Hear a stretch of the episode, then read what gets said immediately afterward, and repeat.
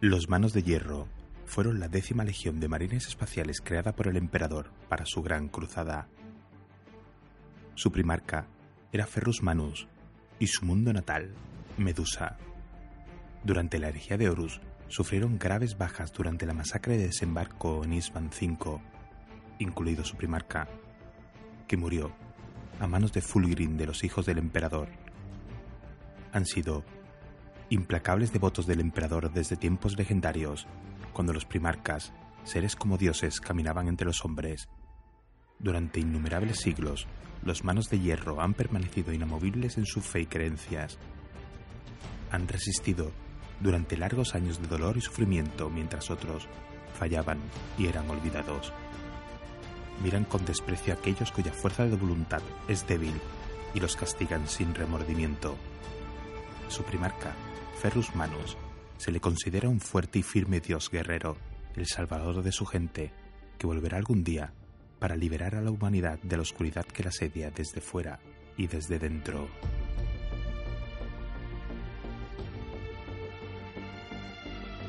Saludos a todos. Os habla el Corintio. Salimos de las sombras para presentaros a una de las legiones de Adeptus Astartes que luchó junto a la Guardia del Cuervo en la batalla de desembarco en Isvan V. Arrancamos así nuestro segundo capítulo de la Torre del Cuervo, Los Manos de Hierro, golpean desde la oscuridad perpetua de Medusa, un capítulo de marines espaciales guiados por la fría lógica en su búsqueda de la perfección marcial, cubiertos por armadura negra, se cuentan entre los defensores más implacables y despiadados del imperio, meditando, en todo momento, los detalles de información logística antes de la batalla para formular las estrategias más devastadoras en el campo de batalla. Los manos de hierro se enfrentan a la furia del fuego enemigo gracias a la miríada de mejoras biónicas que les permiten resistir, incluso los andanadas más duras. Frente a ellos, avanzan las formidables tanques que envían salvas de fuego al enemigo, tributo cacofónico al poder de la máquina estas tácticas benefician a una hermandad que se niega a ceder a la emoción ciega y que lucha únicamente para acabar con los enemigos del emperador y reducirlos a un montón de polvo.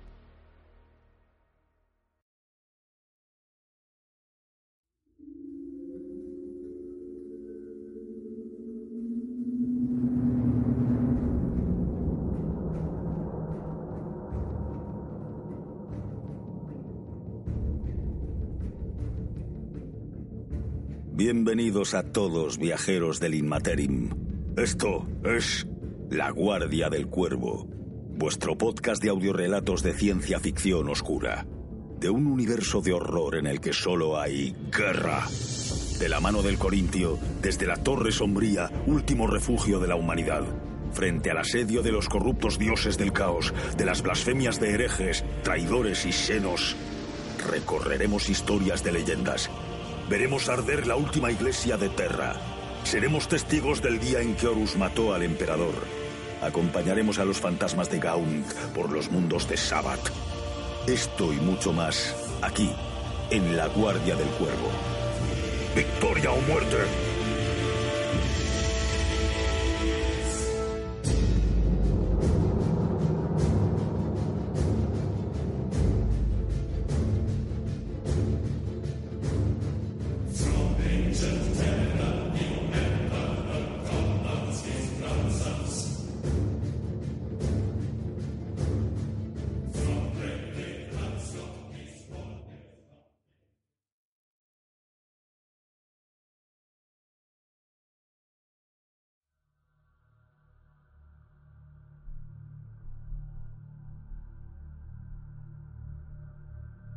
Renombrados por su orgullo, su brutal sangre fría y su carencia de remordimientos en combate. Los Manos de Hierro fueron una de las legiones astartes más poderosas y afamadas de la Gran Cruzada. Fueron el martillo que destrozó a incontables enemigos en la empresa del emperador de liberar a la humanidad de la oscuridad de la vieja noche. Su primarca era Ferrus Manus, un caudillo belicoso y despiadado, y un forjador de armas sin igual, de que la décima legión tomó su nombre, y cuyas órdenes eran para ellos una ley inamovible. Atrapados en las maquinaciones de la traición del señor de la guerra, sufrieron tanto por su orgullo como por las puñaladas de los traidores, y pagaron un alto precio en el brutal asesinato de su primarca y la casi total aniquilación de su fuerza. Aunque reducidos a una legión rota, la fría furia de la amarga venganza de los manos de hierro quedaría después escrita por las estrellas. La historia marcial de la décima legión está relativamente bien documentada y una gran cantidad de sus registros aún perviven.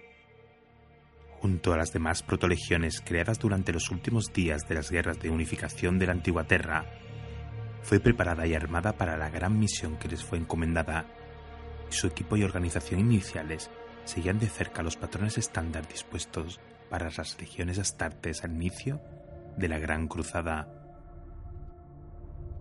El origen de sus reclutas fue relativamente amplio, con elementos procedentes de toda Terra, tanto de zonas de larga tradición de apoyo al imperio, como las ciudades de la placa cavitina, como de antiguos bloques enemigos, como Solus Stellax. En particular, la cultura guerrera y la famosa brutalidad de la población de la vieja Albia, que aportó cantidades sustanciales de reclutas para la décima, tuvo mucho que ver con el carácter temprano de la legión. Influenciándolo es un feroz orgullo en una ascendencia guerrera muy anterior a la fundación de la legión utilizada como parte de agrupaciones de varias legiones en las últimas fases de las batallas sobre la propia Terra, recibió sus primeros honores de batalla individuales al luchar ya en el sistema solar contra los mutantes Scythers del agregado Micano en la órbita profunda y en el exterminio del enclave de los senos Liax, oculto bajo el hielo de Oberat.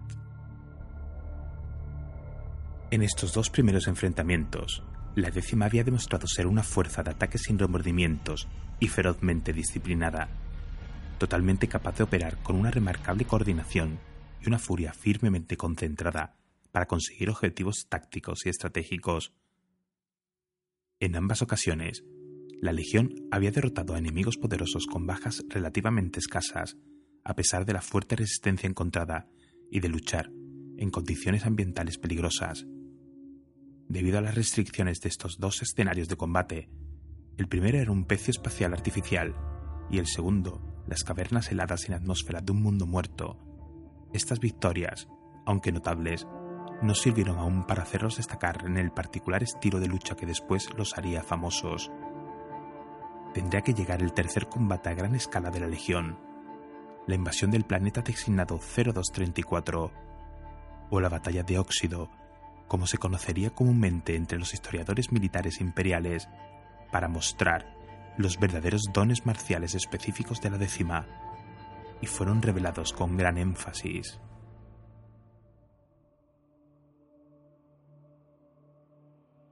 El planeta 0234, coloquialmente llamado Óxido, era un mundo desértico y árido rico en depósitos piroquímicos, desiertos de óxidos, y los corroídos restos de vastas ciudades largo tiempo muertas.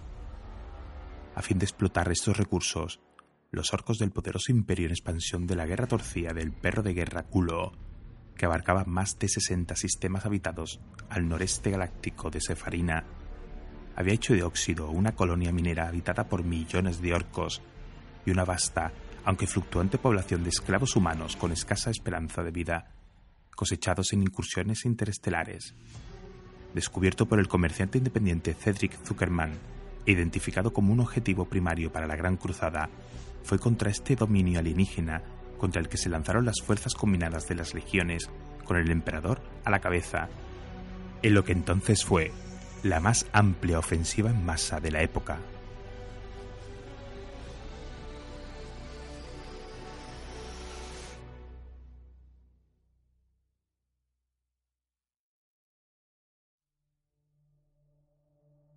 Fijando un patrón a imitar para las futuras invasiones de amplios territorios orcos. La ofensiva de Serapina utilizó las fuerzas de once legiones astartes completas y de centenares de grupos de regimientos del ejército imperial para saltar docenas de mundos orcos tan simultáneamente como los caprichos de la disformidad lo permitieron, manteniendo a las fuerzas senos fragmentadas y aisladas para poder destruirlas por separado la misión de tomar el estratégico mundo de Óxido y liberar a la población humana esclavizada allí, que según algunas estimaciones casi alcanzaban los mil millones, fue confiada a la décima legión, apoyada por un grupo de batalla de élites de URSS del ejército imperial y por el cónclave argentino de la Legio Cibernética. Habiéndose metido ya contra la salvaje amenaza piel verde en otras batallas menores, la décima legión, bajo el mando de su lord comandante, Amadeus Duquesne, formuló un plan de ataque que bebía mucho del temido e inmisericordia arte de la guerra de la vieja Albania, una táctica conocida como el martillo y la tormenta, tras despejar a la fuerza una zona de desembarco mediante la fuerza bruta de los disparos orbitales de sus naves, Duquesne ordenó a los soldados de URSS que desplegasen todas sus fuerzas en el planeta. Les hizo ocupar un triángulo de varios kilómetros de lado situado en la llanura entre los tres principales bastiones orcos, levantados en las ruinas, y allí se atrincheraron. Con esto, lograron alzar la tormenta. Los millones de orcos alertados por el ataque desde los cielos y siempre deseosos de entrar en combate, se lanzaron desde sus madrigueras a atacar a los invasores. En cuestión de horas, la llanura era un baño de sangre lleno de disparos, maquinaria destrozada y cráteres de bombas inundados de cadáveres tanto de humanos como de orcos. A pesar de los ruegos de refuerzos o de permiso para retroceder, Duquesne esperó hasta estar seguro de que el grueso de las fuerzas orcas se había desplegado por completo. Sus números eran tan grandes que la marea de cuerpos se podía ver desde la órbita como una mancha oscura creciente.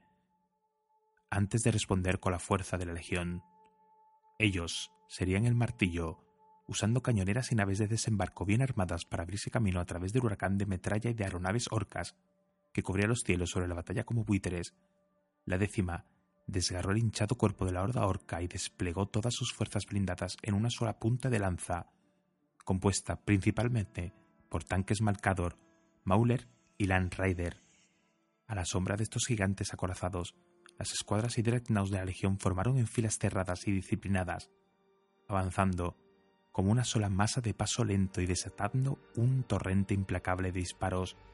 La Legión marchó al unísono como una especie de inmensa cosechadora atravesando un campo lleno de trigo maduro, destruyéndolo todo a su paso.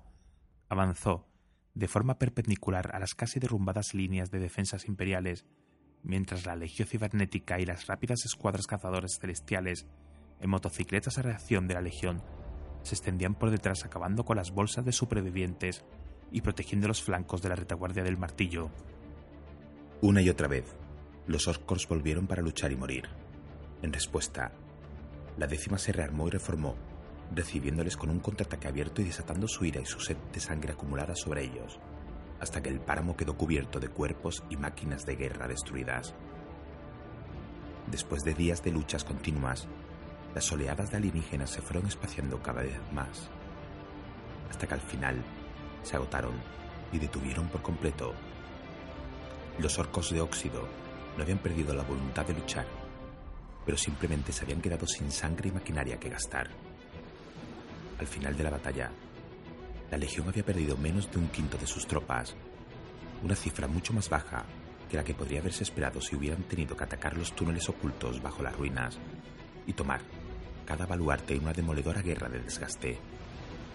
Los ursanos también habían sufrido graves bajas en las primeras fases de la batalla, pero después habían sido destinados solo a proteger la zona de desembarco y las líneas de suministro mientras la décima luchaba. Muchos se habían salvado, lo que hizo que Óxido fuese aclamado como un gran triunfo por lo poco que se había sacrificado para vencer.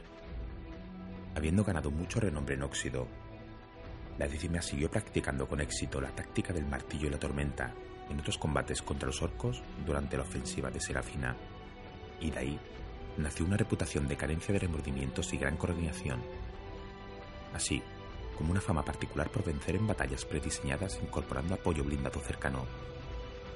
Las estrategias desarrolladas por la décima fueron estudiadas y hasta copiadas con diversos grados de éxito por otras legiones, como la cuarta y la decimotercera, durante la campaña contra los orcos de la Gara Torcida y después.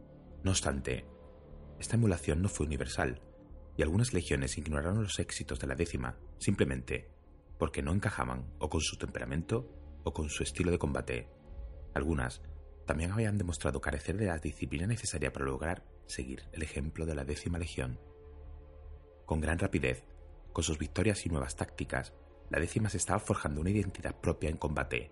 Los ushanos, que habían llegado a contemplarlos con un respeto casi supersticioso, les apodaron caminantes de la tormenta.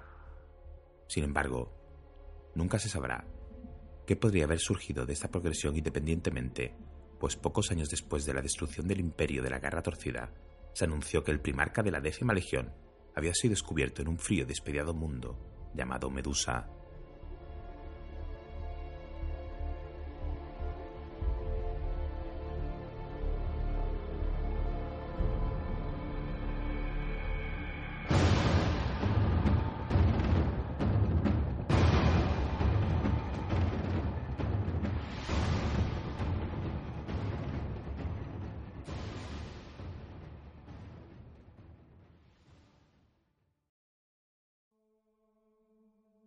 Son mis manos. Este hecho es algo que mis hermanos olvidan. Algo inexplicable para mí. Las manos son fuertes desde luego y han creado grandes cosas para todos nosotros. Pero no, no son mías. Y eso es algo a tener en cuenta. Olvidan que la plata de mis manos procede de una bestia que yo derroté y que aún así persiste en mí. Me esforzaría por arrancarla ahora, no arrancaré la plata de mi carne porque he aprendido a depender de ella. El defecto está en mi mente. Dependo de la mejora que me aportan mis guanteletes metálicos, tanto que la carne que hay bajo ellos ya no es más que un viejo recuerdo. Llegará un día en que los arrancaré de mi piel, no sea que ya no pueda dominarme a mí mismo jamás. Ya los guerreros de mi legión sustituyen sus manos izquierdas por metal en mi honor y así también empiezan a desconfiar en la fuerza natural de sus cuerpos. Deben ser liberados de esta práctica antes de que se convierta en una manía imborrable en ellos. El odio hacia lo natural, hacia lo humano, es la primera y la mayor de las corrupciones, así que aquí lo dejo registrado. Cuando llegue el momento, me arrancaré esta plata antinatural de mis manos e instruiré a mi legión para que abandone su desconfianza hacia la carne los apartaré de los dones de la máquina y les haré volver a aprender los misterios de la carne, el hueso y la sangre. Cuando la cruzada de mi padre acabe, esta será mi sagrada tarea. Cuando la lucha acabe, curaré a mi legión y a mí mismo. Pues si la lucha es lo único que hay, si nunca podemos detenernos a reflexionar en lo que semejante devoción por la fuerza nos está haciendo, entonces nuestra obsesión solo crecerá. Rollos de Neymerel, atribuidos a Ferrus Manus.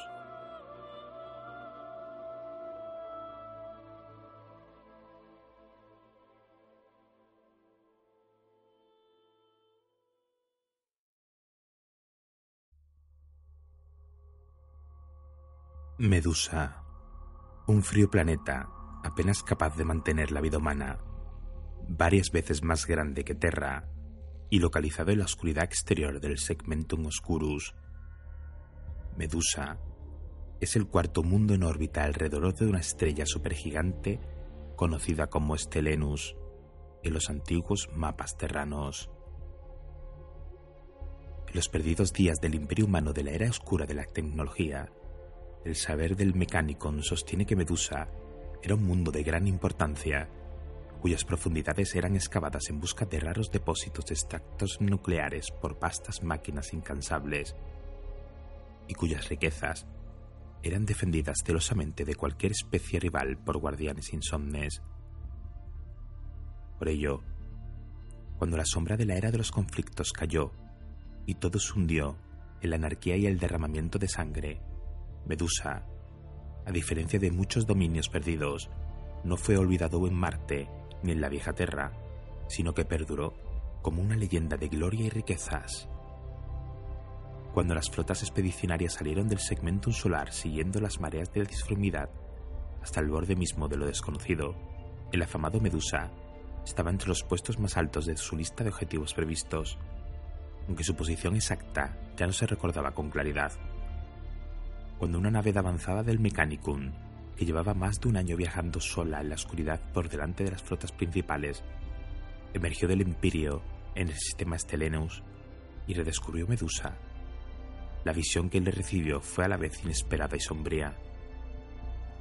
Toda la esfera interior del sistema estaba salpicada de escombros de cientos de naves destrozadas, nubes de polvo de silicatos, pecios muertos y planetoides fracturados, todos tan fríos y silenciosos como tumbas.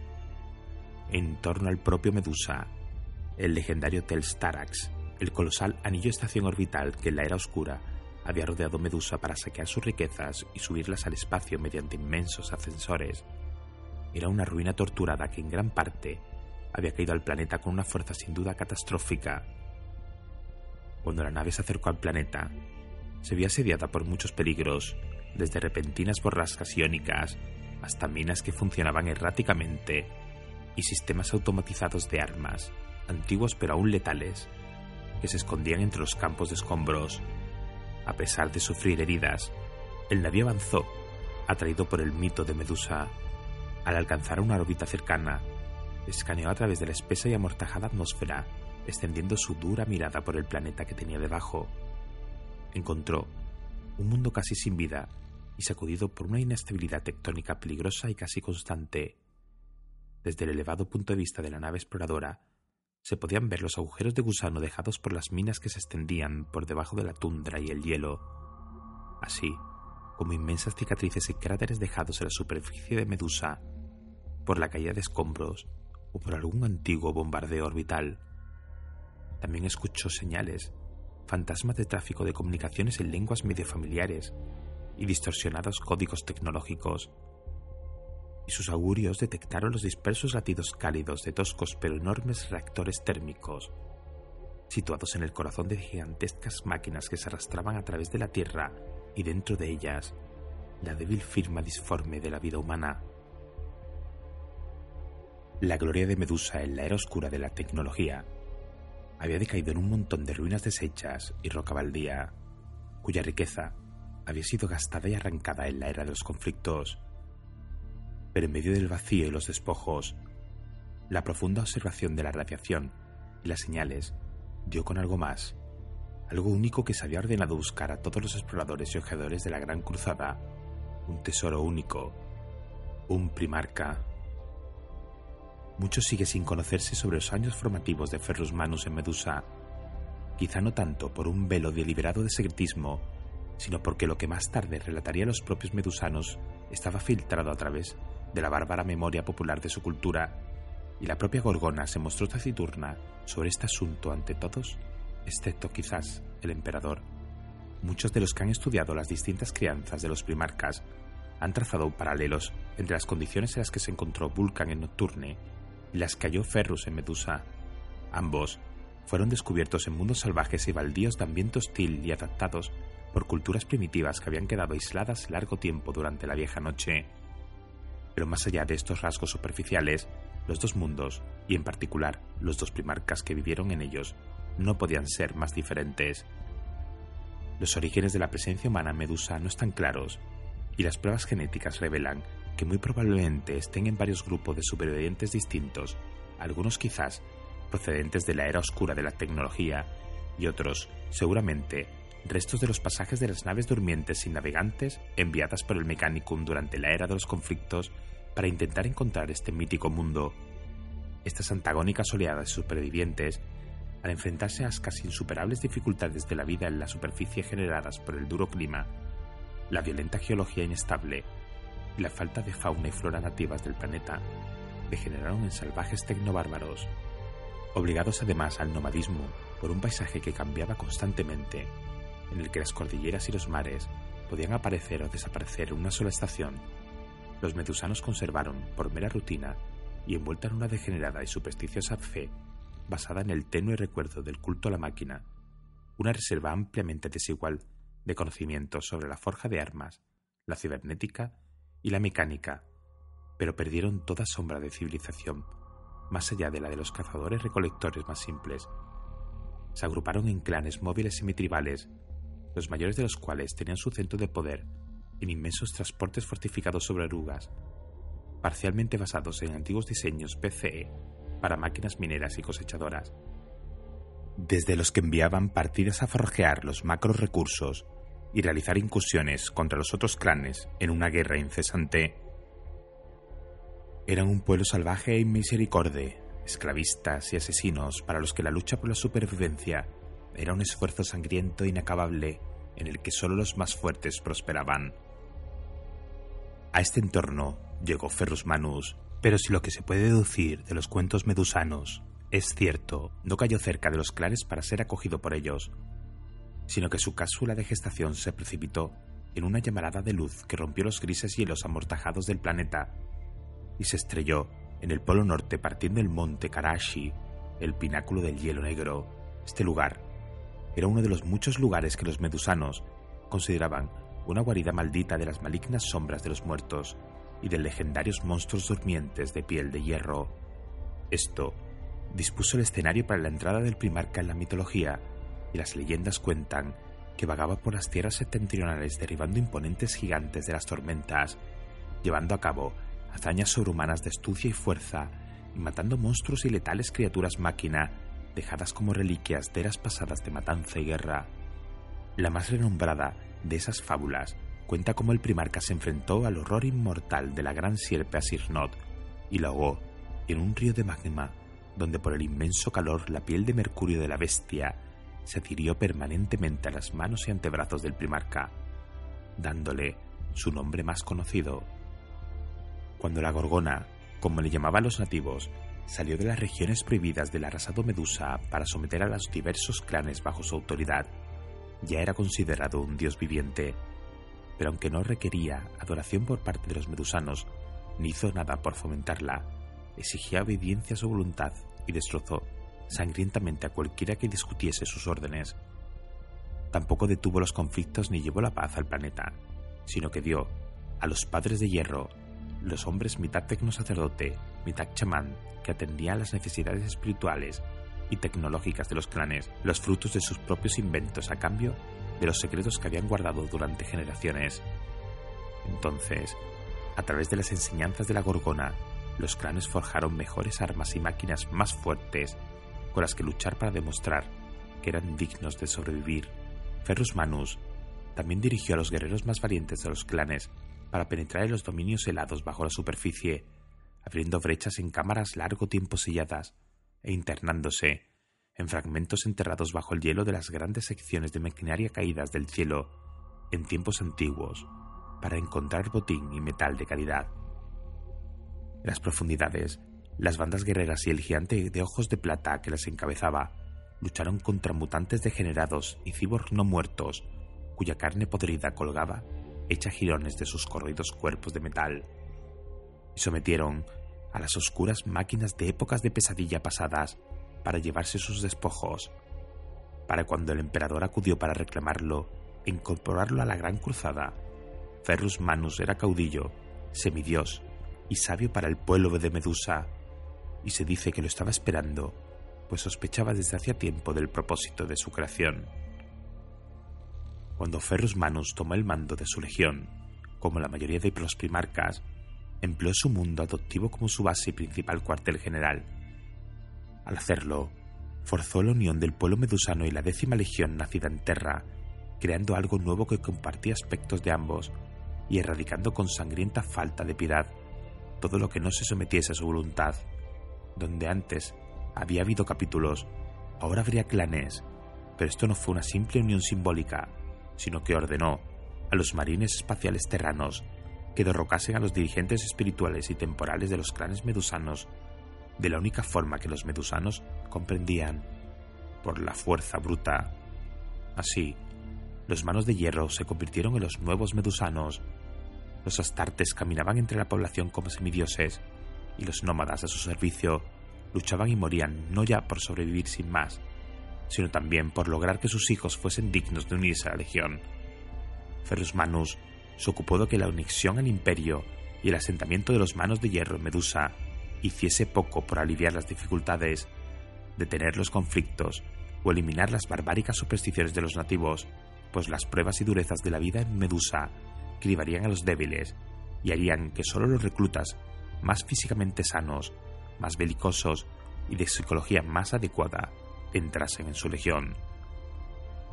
Para contrarrestar el peligro potencial que representaba la escasa base demográfica de Medusa, Ferrus Manus se aseguró de que los mundos humanos más recalcitrantes que sus manos de hierro conquistaban por la fuerza se cobrara un tributo perpetuo de chicos jóvenes y fuertes, recién entrados en la pubertad, y seleccionados por sacerdotes medicantes del mecánico a petición del primarca, a fin de enviarlos a Medusa para que vivieran, sufrieran, lucharan y sobrevivieran si eran lo bastante fuertes como para introducirse como sangre fresca a los clanes y, si demostraban ser suficientemente dignos como aspirantes para la legión. Así fue como el sangriento legado y el sombrío credo de Medusa se extendieron a las sucesivas generaciones de manos de hierro, forjándolos hasta convertirlos en un arma de misericordia sin parangón.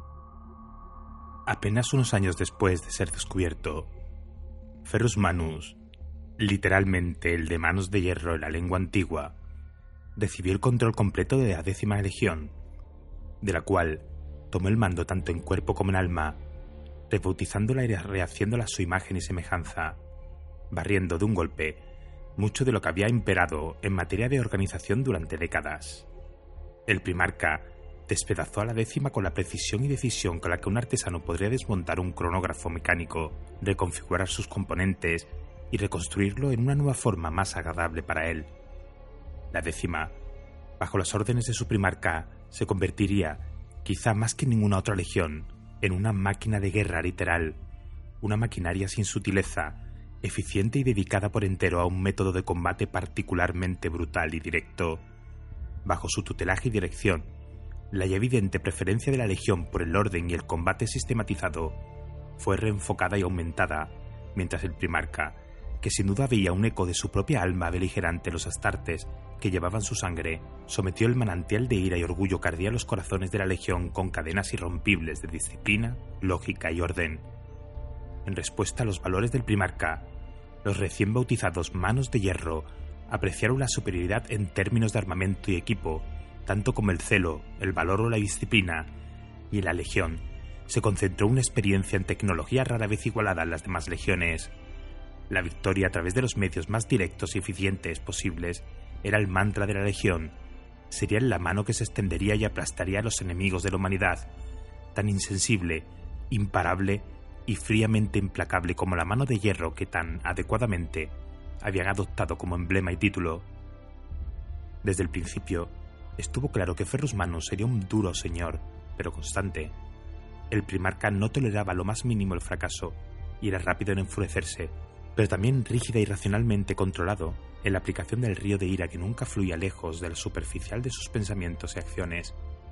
Para su legión, como lo había sido para los bárbaros habitantes de Medusa, él era la Gorgona, una figura mítica encarnada, un ser cuya fuerza e inteligencia eran más que sobrehumanas, en cuyas venas corría metal fundido como si fuese sangre y cuya mirada se decía que podía matar.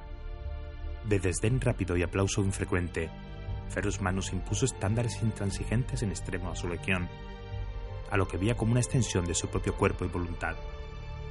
En realidad, el primarca también se guiaba por esos mismos estándares inigualables y despreciaba la duplicidad y la hipocresía tanto como la debilidad, y por estas razones, más que por ninguna otra, los guerreros de la décima legión lo amaban como hijos de un padre de corazón duro, teniendo una pequeña migaja de sus alabanzas por encima de cualquier laurel de victoria.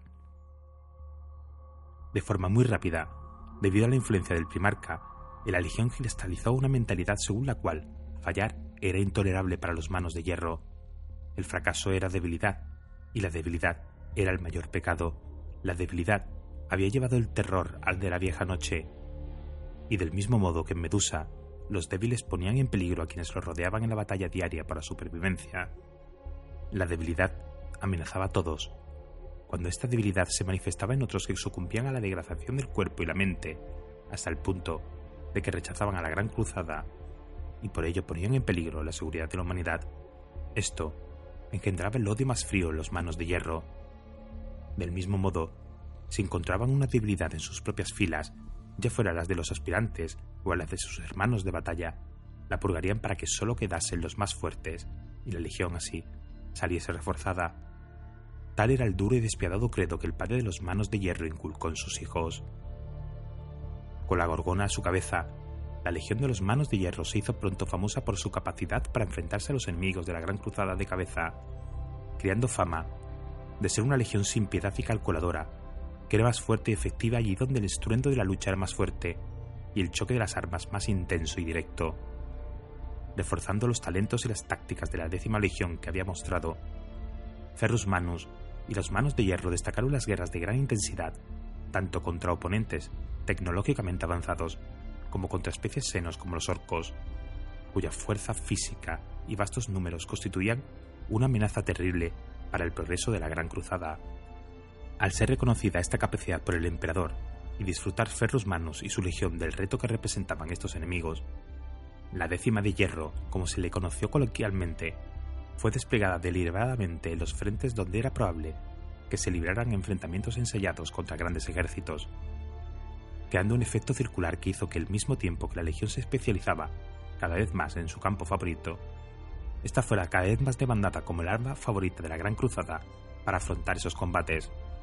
Como consecuencia de esto, los oponentes habituales de la Legión solían incluir facciones humanas intransigentes que se oponían activamente a la anexión y que habían conservado algún fragmento del poder tecnológico de la Era Oscura.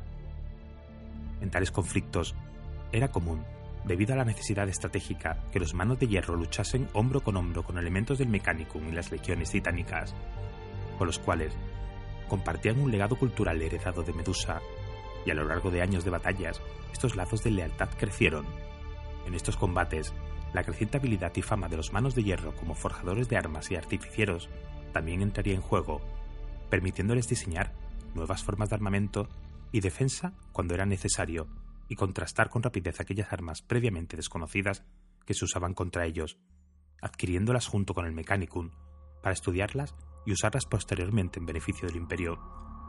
En la Gran Cruzada también se vio a los manos de hierro luchar junto a muchas otras legiones, a menudo empleados como tropas de choque en las principales campañas, así como a modo de elemento superior en cualquier gran grupo de ejércitos, ya que en muchas ocasiones Ferrus Magnus adoptaba un papel de mando supremo sobre otros primarcas hallados después que él. Los resultados a largo plazo de estas empresas conjuntas serían variados pues en unos casos dio lugar a alianzas cercanas y duraderas como con los hijos del emperador y su primarca Fulgrim, mientras que en otros engendró un dilatado resentimiento y descontento cercano al conflicto interno, como sucedió con la Legión Alfa, en claro contrapunto a los puntos fuertes señalados de la décima Legión. Con el tiempo, se hizo evidente que había ciertos tipos de guerra y exigencias de la Gran Cruzada para los que los manos de hierro eran decididamente inadecuados, bien por doctrina o bien por temperamento si bien en Óxido, la décima legión había tenido en mente el coste en vidas que pagarían sus aliados por sus tácticas, los manos de hierro se olvidaron de tales lindezas viéndolas como una debilidad que no podía seguir tolerándose. Mejor pagar ahora el precio en sangre en el campo de batalla que arriesgar la meta de unificar a la humanidad y alcanzar la paz algún día, además de la notoriedad que esta postura les dio, especialmente entre las filas del ejército imperial con el paso de los años, los manos de hierro se ganaron una reputación cada vez mayor de beligerancia, falta de paciencia y carencia de sutileza entre las otras legiones, tanto por parte de su primarca como por parte de los astartes.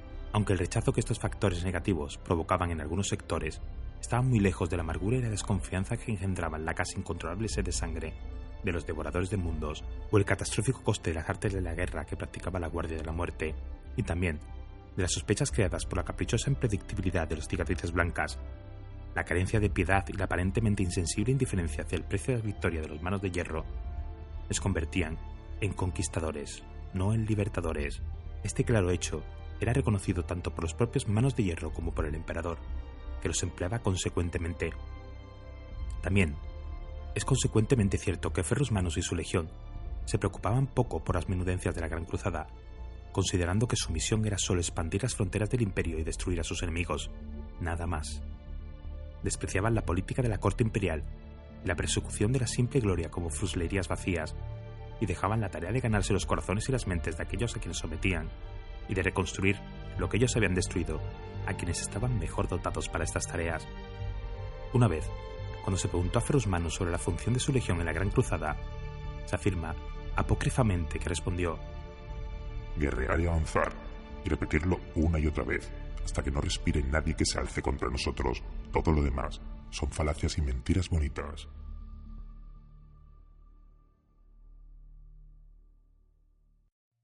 Mientras progresaba la Gran Cruzada, la Legión de los Manos de Hierro siempre estuvo en constante servicio al frente de la expansión, tanto a la cabeza de sus propios grupos de batalla destacamentos de conquista y exterminio, como parte de flotas expedicionarias mayores, luchando junto a otras legiones donde era necesario. Después de más de un siglo bajo las órdenes de su primarca, las victorias de los Manos de Hierro no se podían enumerar con facilidad, y de hecho, se cree que muchas de sus batallas no fueron registradas, pues la Legión se volvió cada vez más hermética en muchos sentidos y no se interesaba por compartir los detalles de sus operaciones independientes más que en la forma más superficial y rutinaria. Para el resto del imperio, mostraba una fachada fría y brutal, la de una máquina de guerra calculadora, orgullosa y poderosa que no se rebajaba a tratar con insignificantes preocupaciones ni asuntos de Estado.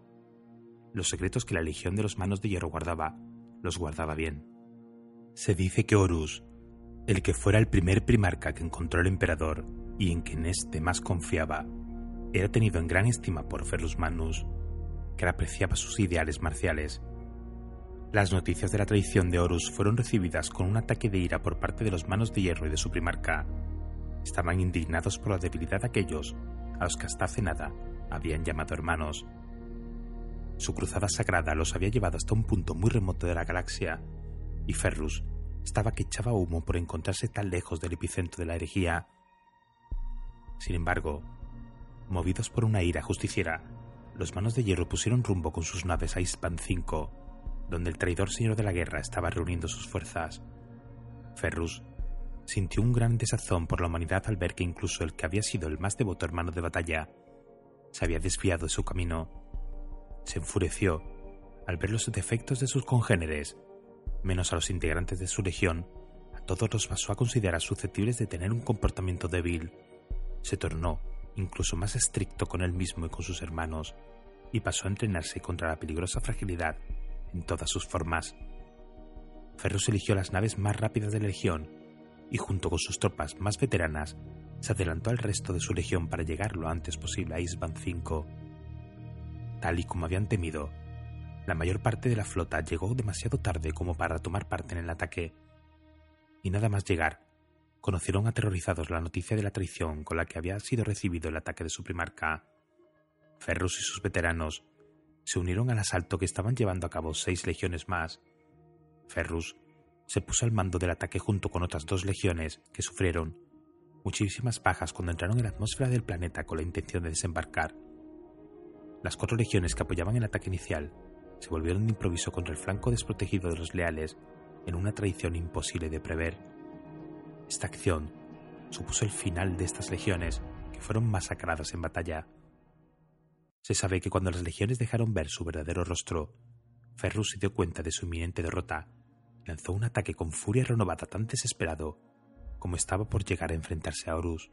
El número de manos de hierro era pequeño y no podían apoyar el ataque de Ferrus, aunque murieron intentándolo.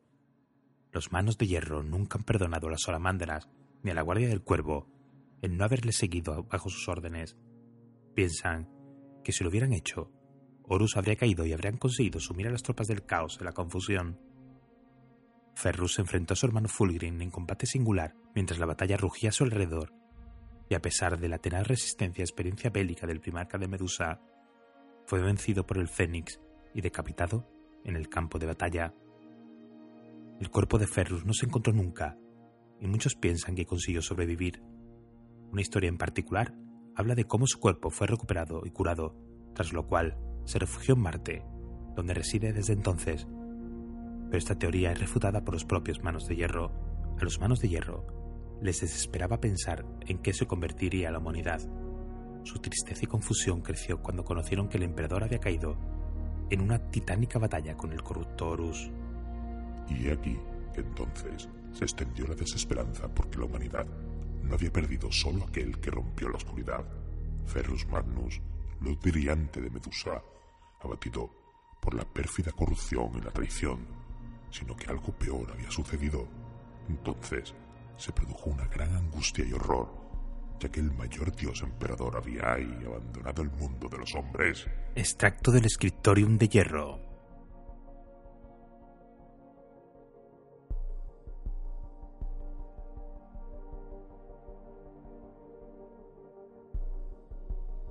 Tras perder a todos sus veteranos en el desastroso asalto a Isban V, la maltrecha legión regresó a Medusa llena de ira. Su creciente furia fue enfocada hacia aquella cuya debilidad había propiciado la muerte de su primarca y el tener que abandonar su cruzada. Su ira iba creciendo según pasaba el tiempo y llegó a extenderse a aquellas legiones leales que no habían podido proteger al emperador. Estaban seguros de que de haber estado más cerca de Terra, las cosas habrían sido muy diferentes maldijeron al señor de la guerra Horus, de quien creían que conocía de sobra la inquebrantable fuerza y fe de los manos de hierro, cuyas sutiles manipulaciones los había mantenido lejos de Terra y de Svan V en el momento del ataque. Refugiándose en su ira, los manos de hierro han usado esta emoción para fortalecerse ante los peligros que supone la fragilidad. Esto se ha convertido en la fuerza que los guía y utilizan todos los medios a su alcance para destruir toda sintonía de debilidad que percibían tanto los demás como en ellos mismos. Tienen este comportamiento sin sufrir remordimiento alguno, puesto que se consideran que bendicen a la humanidad librándola de tal lacra. Solo una humanidad fuerte y unida sobrevivirá, por lo que hasta el retorno de Ferrus, momento en el que éste sacará al hombre de la oscuridad, sus manos de hierro se fortalecen y se preparan al tiempo que eliminan todo aquello que pueda amenazar la unificación definitiva de la humanidad. Existen historias malintencionadas que dicen que la Legión reemplaza a sus caídos con ingenios mecánicos, y aunque nunca se ha sabido si estos rumores son ciertos, tampoco se ha creído mucho en ellos.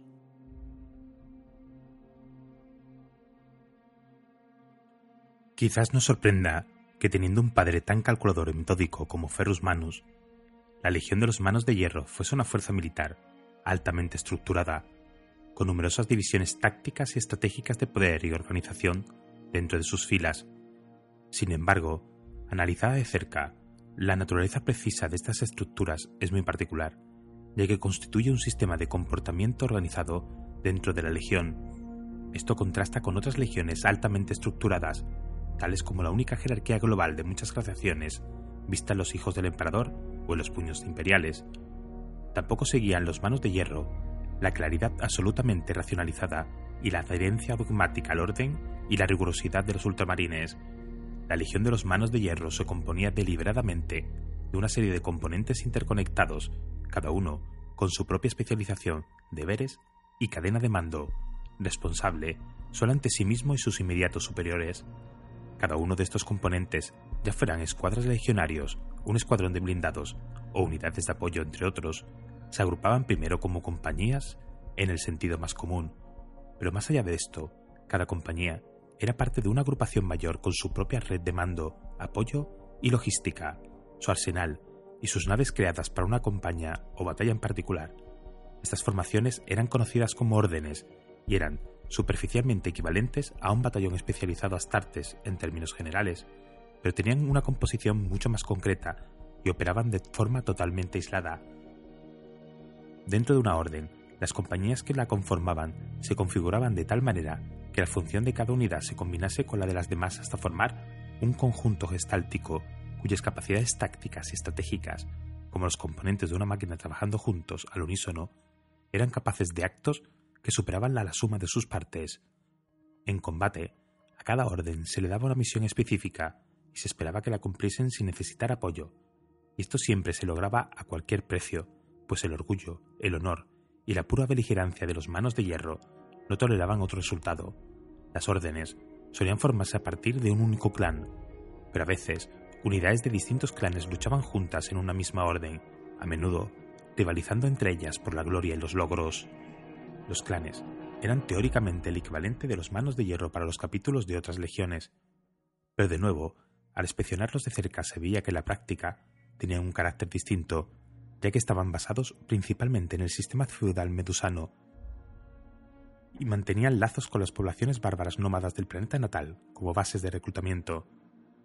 Estos clanes eran de hecho legiones en miniatura, totalmente autosuficientes y autónomas, y cada uno tenía un único jefe o señor de hierro que lo gobernaba con la venia del imprimarca. Cada clan tenía una identidad muy arraigada y distinta, y todos competían entre sí por los logros, la gloria y los recursos, así como por el favor de Ferrus Manus. El nivel de integración y fuerza manifestado por el sistema de la Legión de los Manos de Hierro era extraordinario, aunque un tanto inflexible, tanto si se desplegaba una sola compañía como si lo hacía toda la Legión, era un leviatán aplastante en acción, extraordinariamente difícil de detener, pero también a veces brutalmente intratable y lento a la hora de cambiar de rumbo por su obstinación en perseguir sus objetivos iniciales. Esto era algo que Ferrus Manus favorecía deliberadamente, como parte de ese designio otorgó autoridad e iniciativa solo a unos pocos, no a muchos. De este modo, creó una estructura organizativa de varios niveles distintos, en la que los comandantes de campo tenían un poder y autoridad absolutos, y debían ser obedecidos sin ser cuestionados por sus subordinados, asegurando así que la responsabilidad de cualquier fracaso fuese identificada y tratada con eficiencia despiadada. Dentro de la Legión de los Manos de Hierro, el mando conllevaba el poder tanto de la vida como de la muerte. Cada centurión escudo tenía el poder de aplicar a voluntad tanto recompensas como castigos inmediatos, incluyendo la ejecución sumaria de cualquier legionario, bajo sus órdenes sin derecho a recurso, apelación ni juicio. Del mismo modo, en los niveles superiores de la Legión, un capitán de hierro tenía los mismos derechos sobre sus líderes guerreros, los demás oficiales subordinados y todos los miembros de su orden, un señor de hierro sobre los capitanes de hierro de su clan, y así sucesivamente. Por encima de toda esta estructura, Ferrus Manus era el único juez, gobernante y amo de todos en su legión, sin discusión posible. Los Manos de Hierro fueron una legión cuyo número se mantuvo relativamente constante a lo largo de las últimas fases de la Gran Cruzada, equilibrando en buen parte su influjo de nuevos reclutas con las pérdidas en el campo de batalla. Esto se logró a pesar del hecho de que muchos no superaban los notoriamente duros e inmisericordes métodos de reclutamiento. No obstante, se sabía que mantenían un arsenal particularmente extenso y sofisticado de máquinas de guerra, especial tanques, vehículos blindados y bípedos de Dreadnought, que rivalizaba con el de cualquier legión, excepto quizá con el del Perturabo y la Cuarta. Gracias a sus antiguos lazos con elementos del Mechanicum y a la actitud tecnológica mostrada por muchos de ellos, tenían acceso a numerosos sistemas de implantes cibernéticos rara vez vistos fuera del culto Mechanicus, y también eran capaces de reproducir y mantener amplias reservas de armas GRAP, proyectores de rayos de conversación y destructores láser, así como otras maquinarias arcanas y esotéricas de muerte. Esta variedad de material de guerra se extendía también a sus extensas cantidades de servidores, a menudo creados a partir de aspirantes fallidos de la Legión, y según se ha rumoreado desde hace mucho, prisioneros capturados en combate, y avanzados tanques superpesados como el Fellblade. Además, los manos de hierro preferían el apoyo estratégico de los autómatas de batalla y las tropas del Mechanicum cuando estaban disponibles, ya que la Legión desdeñaba a la mayoría de unidades del ejército imperial, considerándolas no aptas para misiones en el frente. También merece la pena destacar que la Legión de los Manos de Hierro y su señor Ferrus Manus estuvieron al frente de la introducción de varios sistemas de armas y modelos de armaduras a lo largo de la Gran Cruzada. Los frutos de sus investigaciones, como su aportación del modelo Indomitus al proyecto de la armadura táctica de Egnau o su potente modelo rompe tormentas de martillo de trueno, fueron diseminados después ampliamente por las demás legiones. Sin embargo, los secretos de algunas armas y tecnologías metalúrgicas y cidermánticas se los guardaron para ellos y para sus confidentes más fiables dentro del Mechanicum.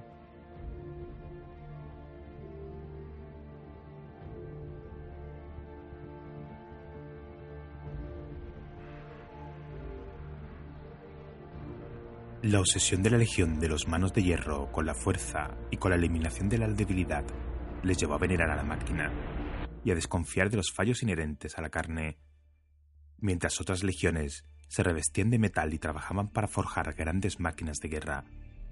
Los Manos de Hierro, adoctrinados por sus propias creencias idiosincrásicas, heredadas de la influencia del culto mecánico en Medusa, la máquina no era un mero apéndice para la carne, sino su sucesora, para ellos, sus cuerpos potenciados por el emperador no eran nada más ni nada menos que una máquina viviente de sangre y cartílago hecho para la guerra, una máquina que podía ser reparada y mejorada cuando surgiera la oportunidad y la necesidad lo requiriera. Ser tan fuertes como el hierro era el fuego que los empujaba, y para acelerar los periodos de recuperación se preferían las prótesis cibernéticas, mucho más rápidas de implantar que las técnicas de regeneración genética y cultivo in vitro de trasplantes usadas por otras legiones, lo que permitía que un legionario caído o gravemente herido en combate volviese a la lucha con una rapidez terrorífica. Como resultado, ningún legionario de los manos de hierro que hubiera servido en el frente estaba completamente libre de estas potenciaciones.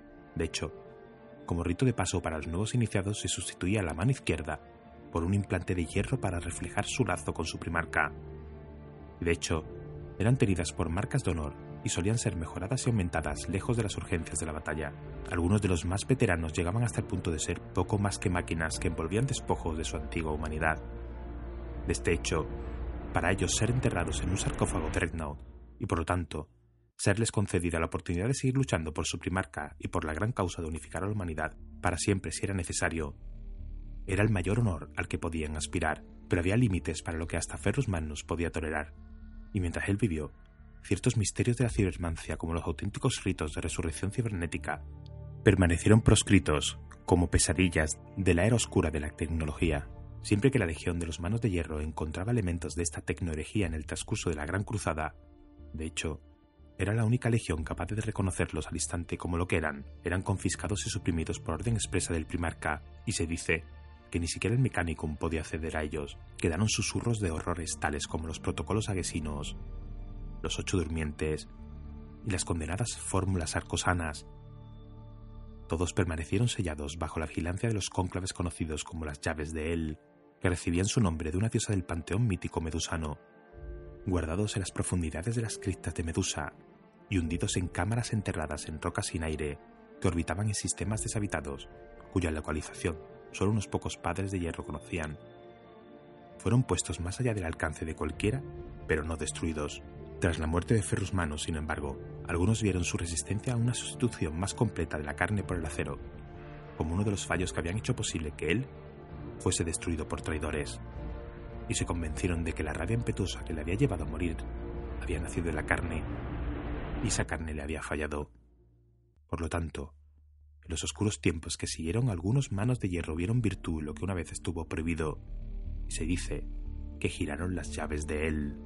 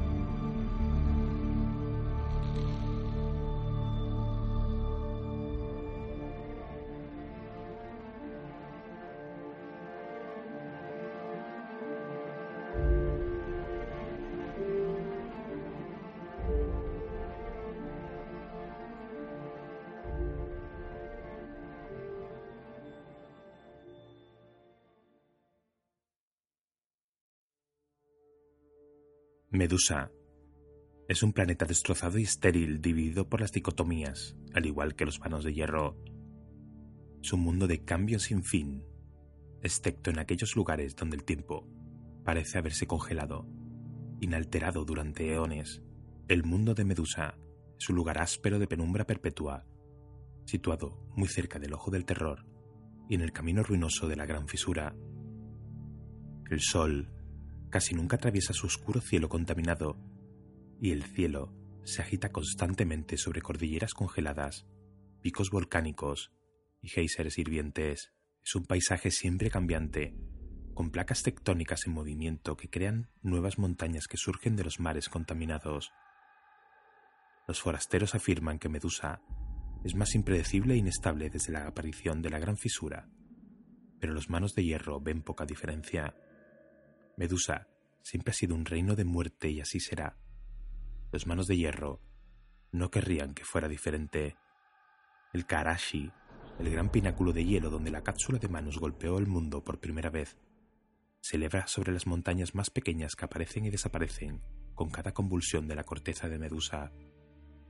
Aunque se dice que es la mitad de lo que fue, un gran agujero enorme en su pico arroja ceniza y vapor a la atmósfera se dice que fue causada por la llegada de Manus. Todavía retumba con la ira de Medusa y sirve como un recordatorio constante de la necesidad de vigilancia. Los semblantes de los diez señores de los clanes siguen esculpidos en las montañas Felgarti, cerca del ecuador de Medusa. En este caso, sin embargo, no es una simple casualidad, ya que estos guerreros antiguos están protegidos de los desastres tectónicos y atmosféricos por enormes generadores de éxtasis construidos durante la era oscura de la tecnología.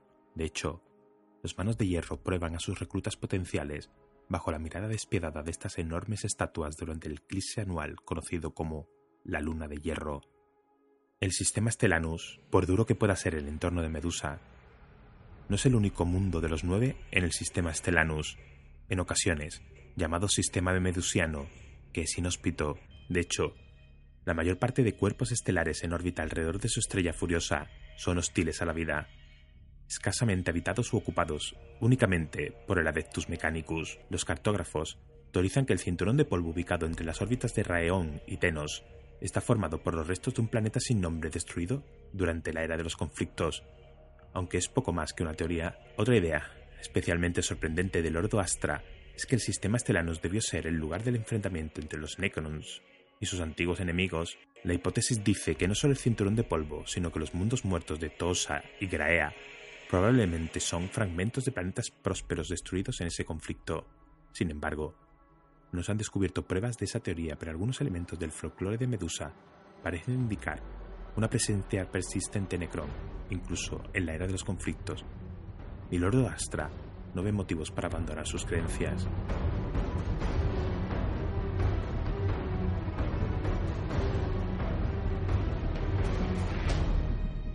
Los reclutas de los Manos de Hierro provienen casi exclusivamente de Medusa, una raza resistente que persiste a pesar del ambiente hostil. Combaten constantemente contra los elementos y entre sí, ya que compiten por los recursos escasos y protegidos. La naturaleza impredecible de la geología de Medusa asegura que lo poco que se construye no dure mucho, excepto en las extrañas regiones de relativa calma.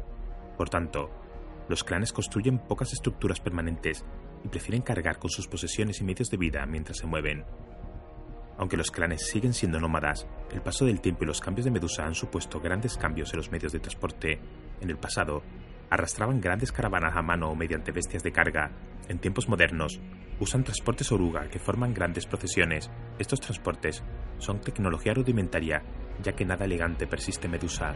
Nubes nocivas exudan desde sus rendijas de ventilación, mientras arrastran a través de la roca añadiendo nubes sulfurosas que se unen a la atmósfera que envuelve el planeta cual sudario. No debería sorprender a nadie que los manos de hierro tengan una reputación de distantes entre quienes les aclaman. De hecho, desean olvidar los frágiles que fueron antaño. Esto nunca ha sido más cierto que cuando las funestas energías de la gran fisura golpearon, infligiendo locura y sueños tortuosos a todos, excepto a los más resistentes. El contacto deliberado entre el capítulo y los clanes que les suministran reclutas es escaso, fuera de la temporada del diezmo. Incluso cuando los asaltantes de Urkari acuden al planeta en busca de esclavos, el capítulo no suele intervenir, razonando que los ataques servirán para impulsar a los habitantes de Medusa a la grandeza. Sin embargo, ambos no están completamente separados ya que el capítulo evita tener un único monasterio fortaleza como un lujo poco práctico. En su lugar, cada compañía mantiene un salón de la conquista que sirve como armería y cuarteles. No requieren salas de entrenamiento, ya que pocos desafíos artificiales podrían superar los presentados por las montañas impredecibles de Medusa. Estos gigantes terrestres son maravillas de la mecánica arcana, elaborados por el Adeptus Mechanicus en reconocimiento a una alianza milenaria y mantenidos por las legiones de servidores que gestionan la tarea infinita de mantenerlos operacionales en el duro clima de Medusa. Aunque se intenta evitar de todas formas contactar con los nativos de Medusa, los senderos nómadas se cruzan tal vez una vez cada generación. La reacción de los nativos es de todo tipo, desde la reverencia silenciosa con las caravanas detenidas hasta que el Salón de la Conquista se ha desvanecido de nuevo las brumas sulfurosas, a un asalto condenado por algún jefe de clan, con más orgullo que sentido común. Estas locuras son rápidamente repelidas por las defensas automáticas, pero en alguna ocasión el desafío de algún atacante impresiona suficiente que es capturado y sellado en éxtasis a la espera de la siguiente ronda de diezmos. Mayoritariamente los manos de hierro se preocupan poco por los conflictos entre tribus. Solo consideran intervenir cuando los ritos sagrados del capítulo están en peligro o si parece que una tribu descontrolada puede llegar a eliminar a otra. Su mediación siempre es rápida y llega en forma de puño cerrado de fuerza brutal. Sin embargo, a pesar de su falta de emoción, ninguna compañía tolera la opresión de su clan por otros, hasta el punto de que dos o más compañías ocasionalmente llegarán a las manos en defensa de los suyos. Esa ira no es provocada por el cariño, sino por el pragmatismo. Ninguna compañía puede sobrevivir sin sus suministros de reclutas potenciales después de todo. Aparte de los salones de conquista, los manos de hierro mantienen pocas estructuras en la superficie de Medusa, favoreciendo en cambio los emplazamientos orbitales, estaciones de defensa y naves de la flota del capítulo. Las estructuras planetarias, entre ellas la bóveda conocida como el Ojo de Medusa, desde donde el Concilio de Hierro decreta el destino del capítulo, y las bóvedas tecnológicas acorazadas de la Forja del Gorgón, son legados de los días de Ferrus Magnus, mantenidas en honor al primarca desaparecido. Sin embargo, existen rumores de estructuras más antiguas enterradas profundamente en la legendaria Spukarri, la Tierra de las Sombras, donde Manus superó a Sirnoth, el gran gusano de plata. Para las antiguas tribus de Medusa, ese pico montañoso era el terrible dominio de los antiguos, un lugar de misterio donde los espíritus del clan moraban, una necrópolis de metal y piedra. El saber del capítulo insiste en que Manus colapsó personalmente a las montañas que lo rodean, aunque si lo hizo por miedo o para evitar que otros descubrieran lo que allí yacía, se ha perdido en la historia. Sin embargo, Manus no fue el último de los suyos en pisar la tierra de las sombras. Si un hermano de batalla falla en sus deberes sagrados y aún así sobrevive, su única esperanza para recuperar la confianza de su capítulo es peregrinar a las tierras de las sombras y recuperar una escama de plata caída de la piel de Asirnot en esa antigua y titánica batalla. Un puñado de manos de hierro ha realizado esta tarea cada década. En diez milenios, solo una docena han regresado triunfantes. Ninguno pronunció una sola palabra sobre lo que experimentaron y encontraron. De todas las maravillas de la era oscura de Medusa, las mayores mentiras no están en la superficie, sino que envuelven el planeta en un cinturón de tecnología en ruinas. Según los registros fragmentados, Telstarax se construyó para cosechar las riquezas minerales de Medusa y transportarlas al espacio. Pero incluso entonces, hay pocas pistas sobre si ese fue su propósito original o simplemente el trabajo al que se dedicó cuando sus sistemas comenzaron a fallar. La única certeza es que si Telstarax fue una visión gloriosa, esos días ya pasaron. Incluso en la época de Manus, Telstarax era una ruina abandonada, la gran parte del mismo había caído a una muerte atronadora y ardiente contra el mundo inferior. El último de sus sistemas falló mucho antes de ese día, y los fragmentos de tecnología recuperados en los milenios pasados, desde entonces, han protegido celosamente a sus secretos, a pesar del estudio detallado realizado por Tecnomarines Manos de Hierro y el Adeptus Mechanicus, quienes mantienen una gran cantidad de puestos de investigación orbital que recogen los restos como Vito Strokes pelando por un Jark podrido. El Starax aparenta ser poco más que chatarra, valioso solo como un presagio del destino que un día podría esperar el anillo de hierro de Marte, una explicación de cómo los humanos llegaron a detenerse en un mundo tan sombrío e implacable. Los clanes medusanos son seguramente los descendientes de su fuerza de trabajo evacuada, y sin embargo, cuando aquellos sintonizados con los pensamientos sin palabras de los espíritus máquinas pisan el casco en descomposición, sienten algo un sentido de anticipación, un propósito aún no descubierto y unas perspectivas que parecen estar fuera de su alcance. Lo que puede ser es tanto un misterio en los días oscuros del Imperio Nilus como cuando el emperador llegó por primera vez a Medusa buscando a uno de sus hijos perdidos. Quizás la verdad algún día sea conocida. Hasta entonces, los tecnomarines y adeptos de Marte continúan sus diligentes estudios a la espera de la iluminación. Los manos de hierro se adhieren ampliamente a los decretos organizativos del Códex Astartes de Robotiliman, reconociéndolos como una fase firme sobre la que fundarse. Sin embargo, el Concilio de Hierro dista mucho de ser servir en la aplicación del Códex. Con el pragmatismo de Medusa, conserva los elementos funcionales y adaptan los que no concuerdan con su estructura histórica. Según el Códex Astartes, los manos de hierro se dividen en 10 compañías, cada una con una fuerza teórica de 100 hermanos de batalla, sin embargo, cuando las compañías en otros capítulos fieles al Códex se refuerzan a partir de un grupo común de neófitos, las compañías de manos de hierro reclutan exclusivamente de uno de los clanes de Medusa. Aunque todos los reclutas aprenderán su oficio la décima compañía antes de unirse a su clan. Esta estructura significa que los manos de hierro no progresan a través de las compañías de reserva y de las compañías de batalla, como sería el caso de los capítulos más estrictamente fieles al códex. No obstante, se espera que los reclutas muestren una competencia igual a la de sus hermanos, independientemente de a cuál pertenezcan. Las compañías de manos de hierro a menudo se denominan compañías de clan, o simplemente el nombre del clan, ya que cada una es una extensión de servicio de ese clan a su primarca caído. Otra distinción entre los manos de hierro y otros capítulos que siguen el Codex Astartes es la falta de armorio centralizado. Incluso desde el principio, los manos de hierro consideraron sus tanques de batalla y transportes parte de las compañías de clan igual que los guerreros. De hecho, las máquinas de guerra empleadas por las compañías de clan fueron donadas a sus antepasados por Ferrus Manus y en muchos casos se forjaron bajo su supervisión. Que la compañía de clan Kaargul use un Predator forjado para Borgos es una ofrenda a la tradición. Cada compañía de clan tiene sus propias costumbres y prácticas. Por ejemplo, la compañía del clan Sorgol tiene la tarea de defender los mundos que proporcionan recursos vitales al esfuerzo de guerra de los manos de hierro. Si bien ocurre que los guerreros transfieren la lealtad de un clan a otro, es raro, porque el clan de un hermano de batalla es la piedra angular de su identidad. Sin embargo, la fidelidad del capítulo viene ante todo.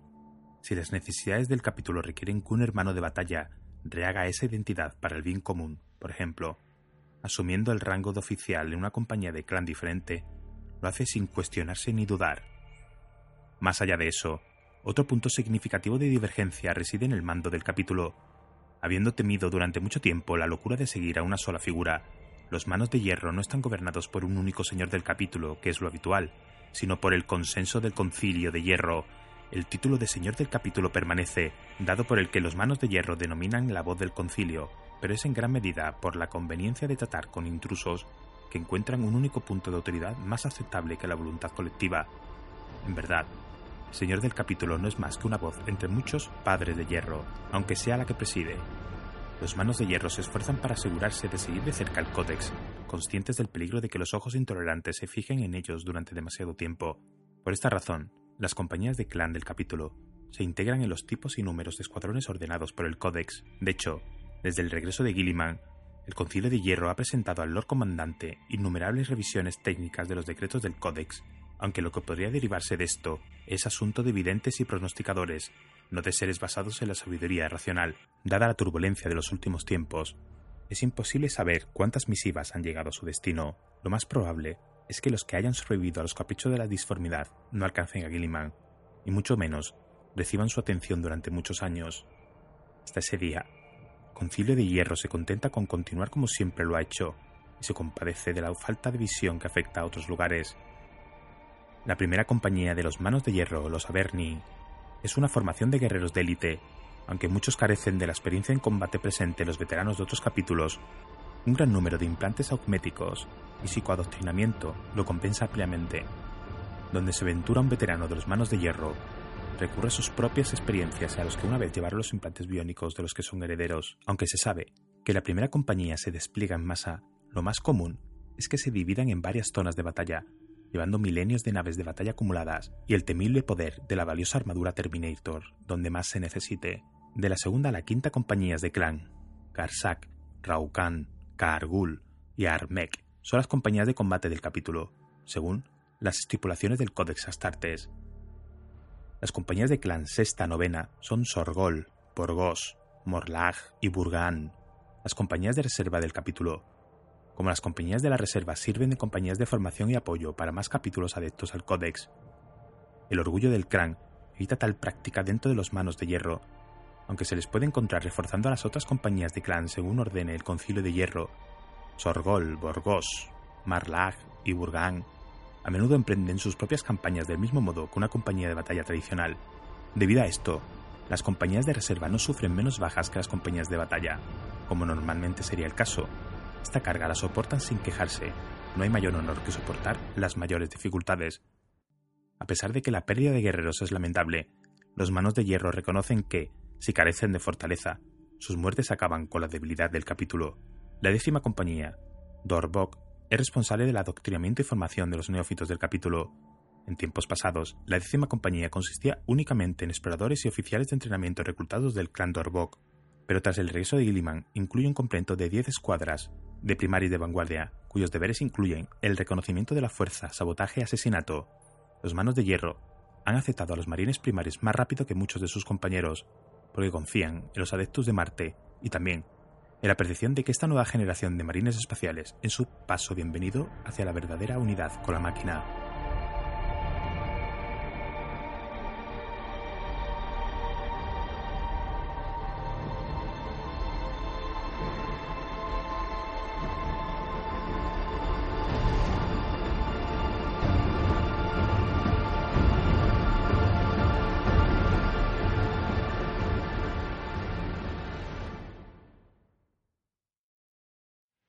La primera compañía, Averni, nacidos de la forja.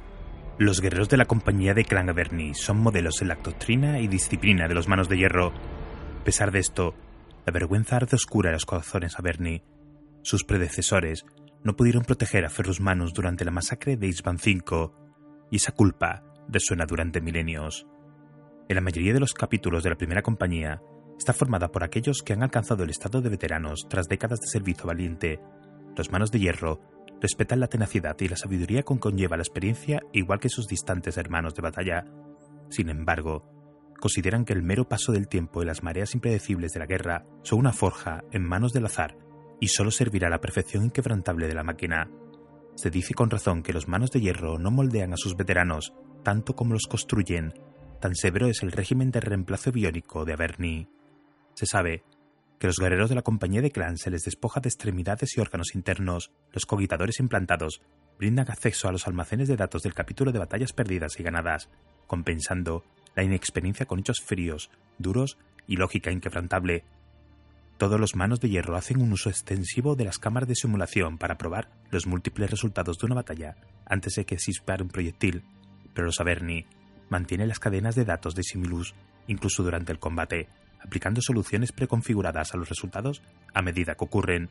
Dichos procedimientos drásticos conllevan una tasa de desgaste horrible, pero sobrevivir a la prueba es señal de dignidad.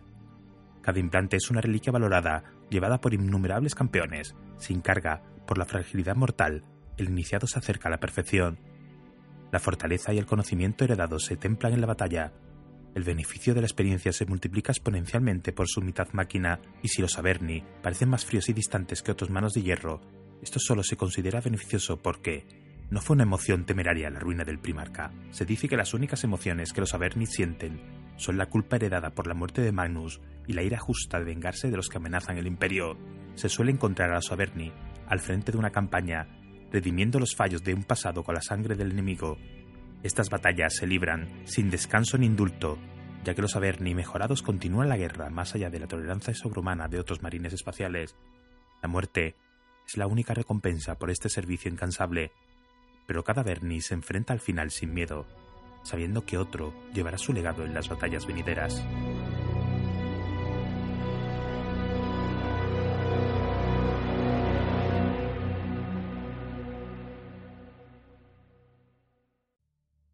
La segunda compañía. Garsak, guardianes templados.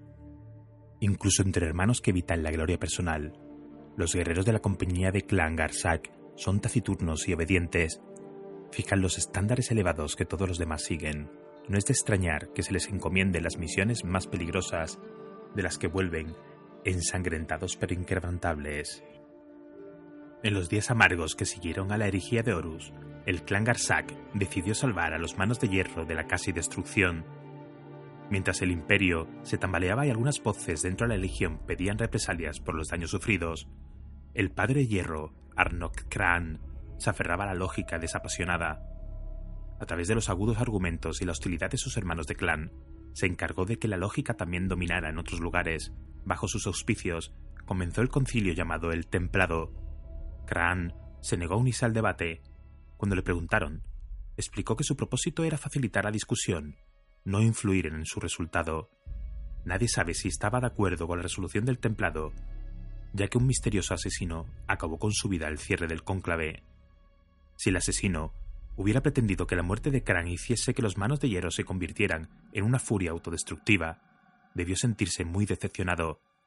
La tradición solo sirvió para recordar a los padres de hierro de Kran su determinación de que la razón, y no la emoción, debe gobernar el futuro de la Legión. La identidad del asesino nunca fue revelada, y los eruditos se han preguntado cómo podría haberse infiltrado en las formidables defensas de Medusa en los días posteriores a la herejía, los que Terra estaba más vigilada. Incluso ahora, algunos eruditos susurran que Kran arregló su propia muerte para que el templado se aplacara con sangre y sus recuerdos se olviden con menos facilidad debido a eso ya fuese víctima o mártir, el legado de Arnok Kran vive a través de los hechos de la compañía del clan Garsak. De todas las compañías del capítulo, son los Garsak quienes siempre se esfuerzan por emular el desapego de sus antepasados, no buscan una voz en el concilio de hierro más allá de la garantizada por la tradición y su capitán. Actúa como árbitro los desacuerdos entre clanes cuando sería imprudente que el concilio de hierro emitiese un decreto. Esta responsabilidad no otorga rango ni estatus, pero en la práctica es tan inviolable como los edictos antiguos de la ley del capítulo, donde otras compañías de clan, en particular Sorgol y Burgan, buscan estirpar físicamente la emoción a través de la cirugía y el implante. Los Garsak se esfuerzan por hacerlo mediante la fuerza de la voluntad. Cualquier cosa menos, argumentan, los hace indignos de la máquina. Este autocontrol sirve a Garsak en el campo de batalla, aunque los manos de hierro nunca lo admitirían la extirpación de la emoción o el ceder su control a los implantes deja a un guerrero disminuido de formas que no son visibles inmediatamente. Al regular su ira a través de la fuerza de voluntad, los Garsak pueden recurrir a ella cuando sea necesario, equilibrando la lógica con la furia, la razón con la crueldad. Por lo tanto, si bien los Garsak siempre tienen poca fuerza debido al desgaste en el campo de batalla, no como la mayoría de las compañías de marines espaciales en estos tiempos oscuros, este hecho tiene un impacto insignificante en su desempeño, principalmente porque llevan a cabo escrupulosamente todas las instrucciones de la misión a través de la cámara Simulus. La ira, cuando se desata, siempre está al servicio de un plan predeterminado. Como resultado, las campañas de la compañía están marcadas por periodos de avance medido intercalados con puntos críticos de asaltos despiadados e incluso salvajes. Estas incidencias se analizan a la perfección por sus consecuencias, ya que los Garsak no dejan testigos de tales hechos, la falta de testimonio ha llevado a varios inquisidores a expresar su preocupación por los métodos de la Garsak. Señala las masacres de Alpha Próxima, Torbride e Inversus Jorus VII y especulan sobre si su ira es tan fácil de contener una vez liberada.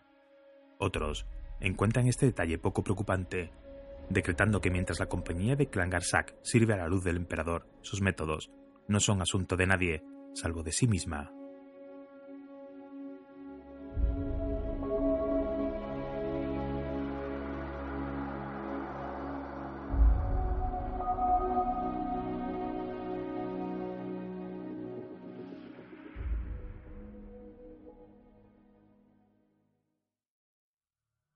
La tercera compañía.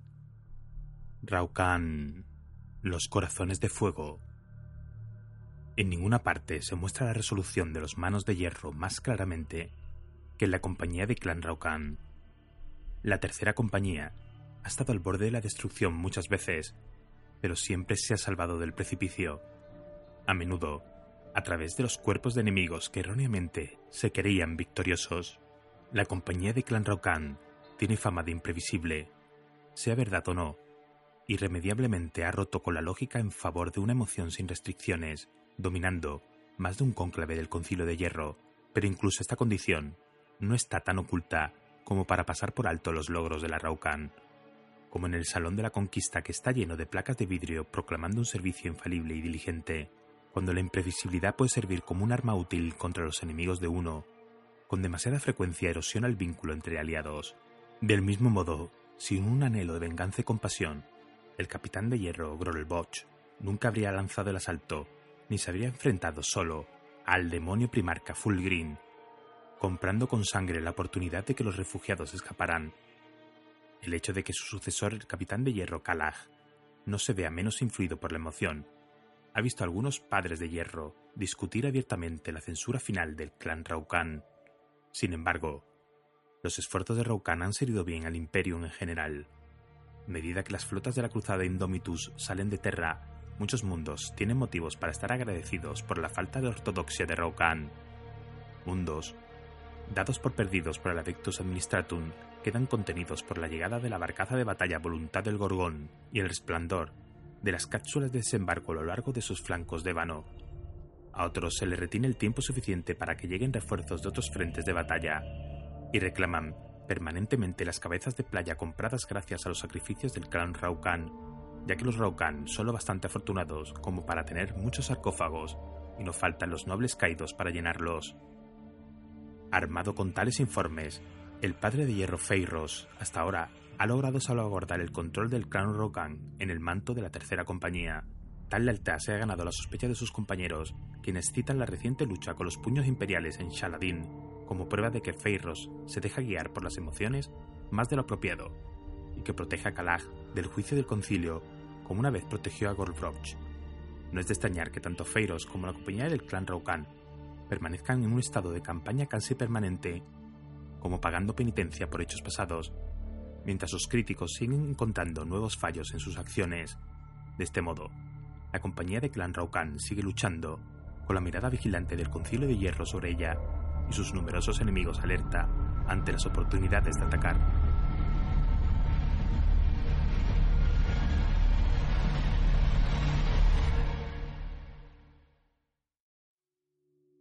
La cuarta compañía.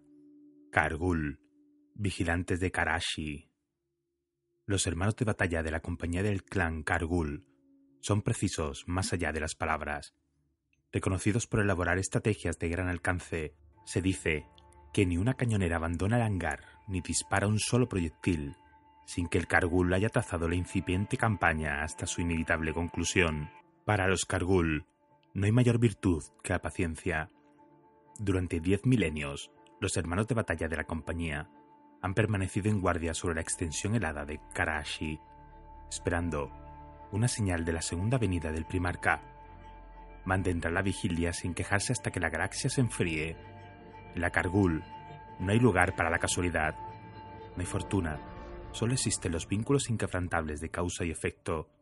Los hijos de Manus, de hecho, el propio imperio, necesitan que el padre de los manos de hierro regrese, y así lo hará.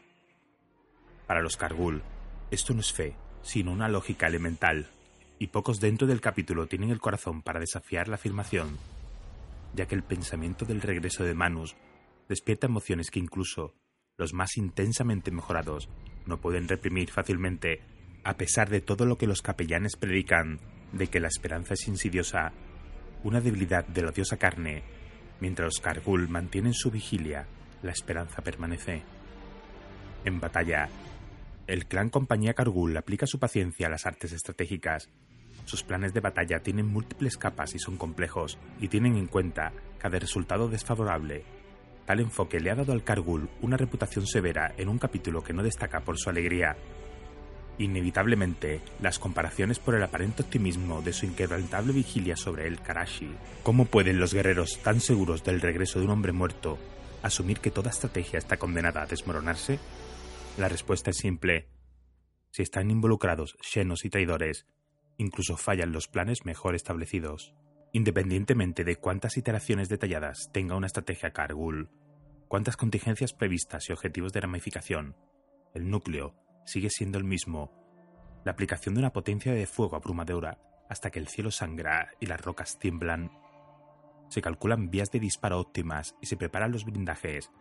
Los asaltos y las defensas están diseñadas con miras a posibles zonas de muerte y enfiladas.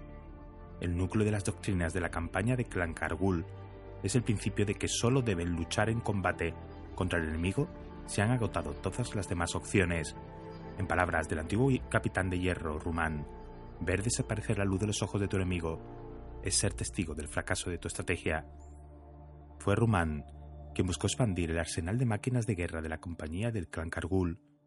Esto era la tarea de toda una vida, incluso para un marín espacial. Una búsqueda que condujo a la purga del tumultuoso imperio Nihilus en busca de reliquias olvidadas. Una misión peligrosa y sinuosa que costó muchas vidas, pero el trabajo devolvió sus dividendos, como lo deben hacer todos los trabajos incondicionales. Cuando Rumán sufrió una lesión mortal en Carameza, el clan Kargul contaba con el doble de Whirlwinds, Predators y Hunters que cualquier otra compañía combinada de manos de hierro. Su sucesor, el capitán de hierro Brax, ha usado estas armas con una precisión inquebrantable en un centenar de mundos. Ahora, encerrado en el sarcófago de un Dreadnought, Ruman une su fuego al de ellos, determinado a que ningún enemigo se acerque lo suficiente a su posición para poder ver el fracaso de su estrategia.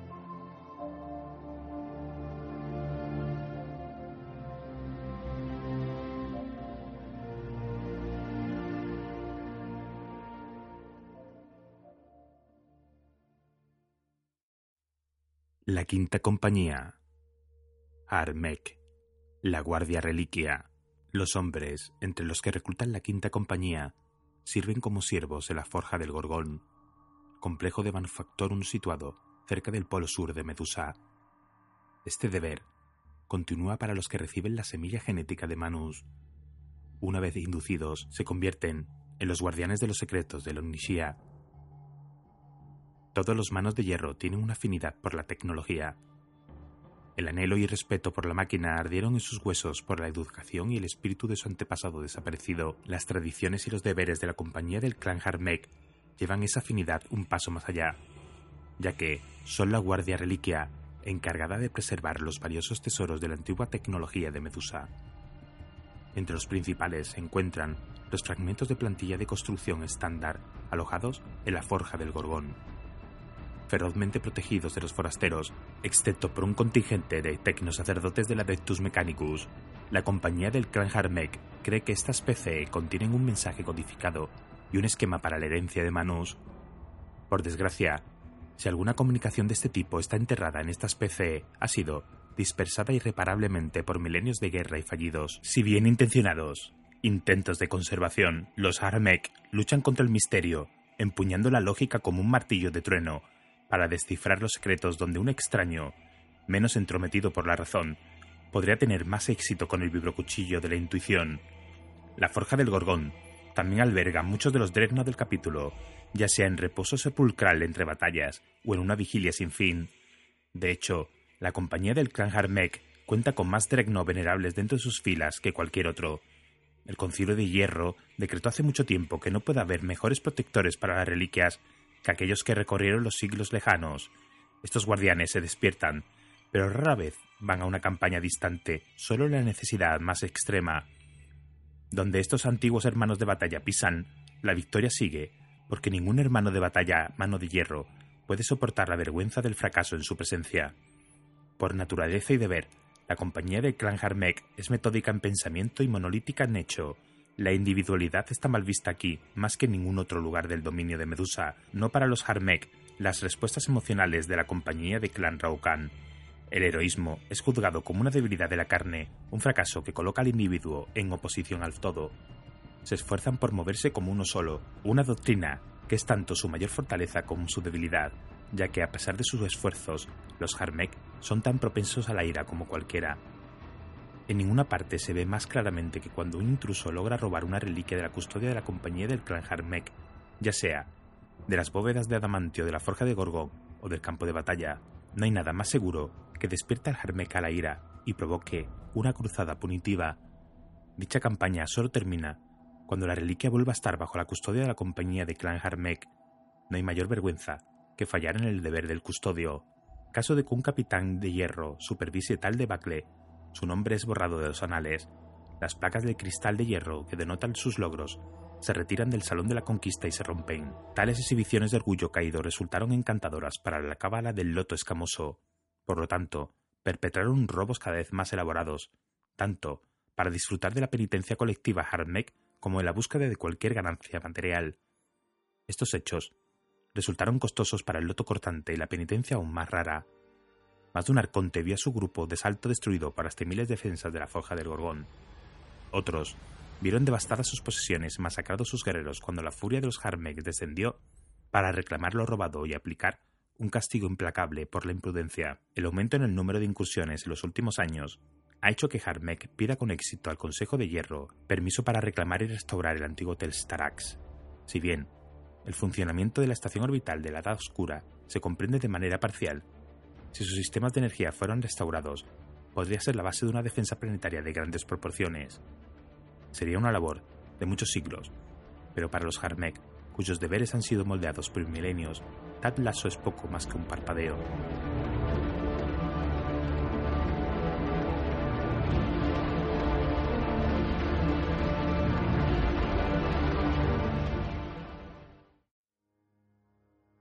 La sexta compañía. Sorgol. Los guardianes. Sorgol tiene la misión de proteger la cuenca de Medusa, un dominio de sistemas y puestos avanzados dispersos en el subsector de Medusa. Es raro que esta compañía tenga toda su fuerza, ya que no se puede hacer una defensa de los límites siempre cambiantes de la cuenca, sin pagar un alto precio por ello. Medusa es el centro de un dominio estelar compacto pero eficiente, cuya cuenta de sistemas tributarios ha fluctuado en los últimos años. Algunos mundos se perdieron en la anarquía tras la aparición de la cicatriz Maledictum. Otros pidieron protección al Concilio de Hierro, ya que el Imperium se partió en dos. En la actualidad, varios sistemas reverencian a Medusa, aunque sería incorrecto tildar la relación como algo distinto de lo necesario. Los manos de hierro son demasiado pragmáticos para malgastar recursos en mundos sin valor. Sostiene que la inocencia es meramente la ausencia de corrupción y que no tiene valor intrínseco. Además, su propia estrategia general sigue siendo una expansión hacia el exterior de la Noctis Eterna, una que no puede subvertirse por el simple sentimiento. Por lo tanto, los sistemas a los que otorga protección son aquellos capaces de aportar mineral y otras materias primas para alimentar las forjas y por añadidura, la guerra sin fin de los manos de hierro. A cambio, estos mundos reciben la promesa de protección una promesa cumplida por los hermanos de batalla de la compañía del clan Sorgol. De todos los clanes nómadas de Medusa, solo el clan Sorgol mostró la más mínima inclinación a continuar sus viajes hacia las estrellas. Tales intentos fueron rápidamente desalentados por el Concilio de Hierro, que lo reconoció como un desperdicio de recursos.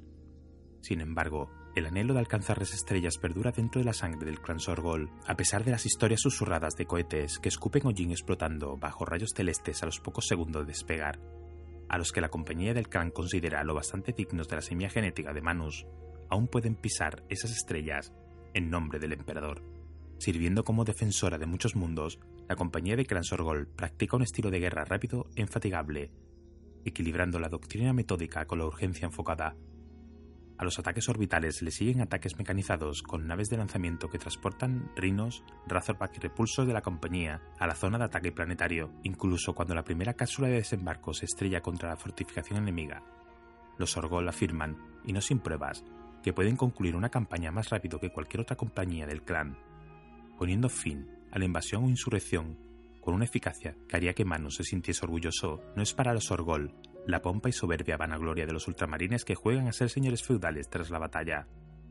Cuando gana la guerra, la compañía de Clan Sorgol no ofrece consuelo ni palabras inspiradoras, sino que se embarca en el asedio siguiente. Solo dejan una leyenda a su paso y la esperanza de que si ocurre una tragedia, los guerreros de Ébano traerán fuego desde el cielo, una vez más. Y así lo harán, hasta que los recursos minerales del planeta se agoten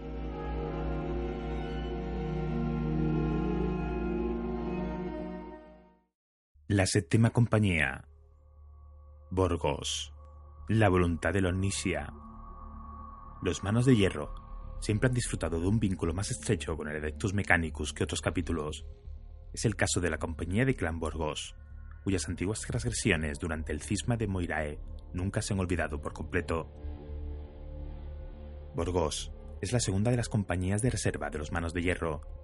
A diferencia de sus compatriotas de la compañía de Clan Sorgol, cuyo deber es responder a las llamadas de socorro de la cuenca de Medusa para hacer campaña como una sola fuerza de ataque, la Borgos rara vez lucha con otras.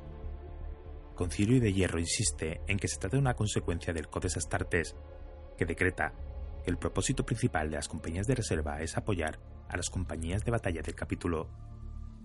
Esta es una verdad selectiva. Si bien el Codex Astarte alienta tales despliegues, Concilio de Hierro nunca ha tratado de enmendar los decretos de Gilliman para que se adapten mejor a ellos, o como ocurre con la estructura de la compañía del capítulo, deliberadamente solo aparenta seguirlos. Su tratamiento de la Borgos siempre ha sido la desconfianza desde el cisma de Moirae. Aunque el asunto se resolvió en última instancia y el capítulo se fue fortaleciendo, los viejos recuerdos tardan en olvidarse. No menos importante, porque cualquier corrupción de doctrina de la compañía de Clan Borgos corre el riesgo de propagarse a otras si alguno de sus hermanos de batalla cambia la lealtad del clan. La compañía de Clan Borgos rara vez está lejos de los pensamientos del Padre de Hierro y aún más cerca del quórum de sus capellanes más devotos. Es raro que una sola escuadra de Borgos tome el campo sin un capellán presente, y desde el surgimiento de la Gran Fisura, Kranek Bard a menudo asume el mando personal de una fuerza de asalto, donde los Borgos son ascendentes se sabe que ordenó purgas de sus filas. Además, un mayor número de reclutas de la séptima compañía se convierten en primaris. Las reflexiones del Concilio de Hierro indican que la tecnología adicional usada para desarrollar a los marines espaciales primaris posiblemente anularía las debilidades genéticas del clan Borgos, un ejemplo claro de la máquina deshaciéndose de la debilidad de la carne. Algunos perdonarían el pecado de los Borgos porque es muy antiguo, otros borrarían los cogitadores y engranajes de la memoria de la compañía, pero los manos de hierro ven a la compañía de clan Borgos como una máquina que funciona mal y que necesita ser reparada Sería inútil dejarla en el olvido mientras aún fuera capaz de funcionar. Las purgas de Bart son un simple mantenimiento, bajo la mirada estudiosa del ingeniero y nuevos reclutas que permite que los engranajes oxidados rechinen de nuevo. A pesar de esto, o tal vez debido a ello, los hermanos de batalla de la compañía de clan cumplen con su deber como ningún otro, algunos lejos de la mancha del cisma, pero no se puede negar que el orgullo juega un gran papel. Primarios o precursos, cada guerrero de la compañía de Clan Borgos sabe que la única esperanza de borrar las manchas de las acciones de sus antepasados es a través del servicio inflexible y la victoria ante sus enemigos.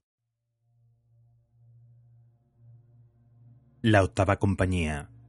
Morlag. El puño de Manus. La compañía de Clan Morlag sirve como la reserva de apoyo de combate de los Manos de Hierro. En la mayoría de capítulos, el estilo de combate de la octava compañía es agresivo y testarudo, gobernado por el instinto tanto como por la doctrina.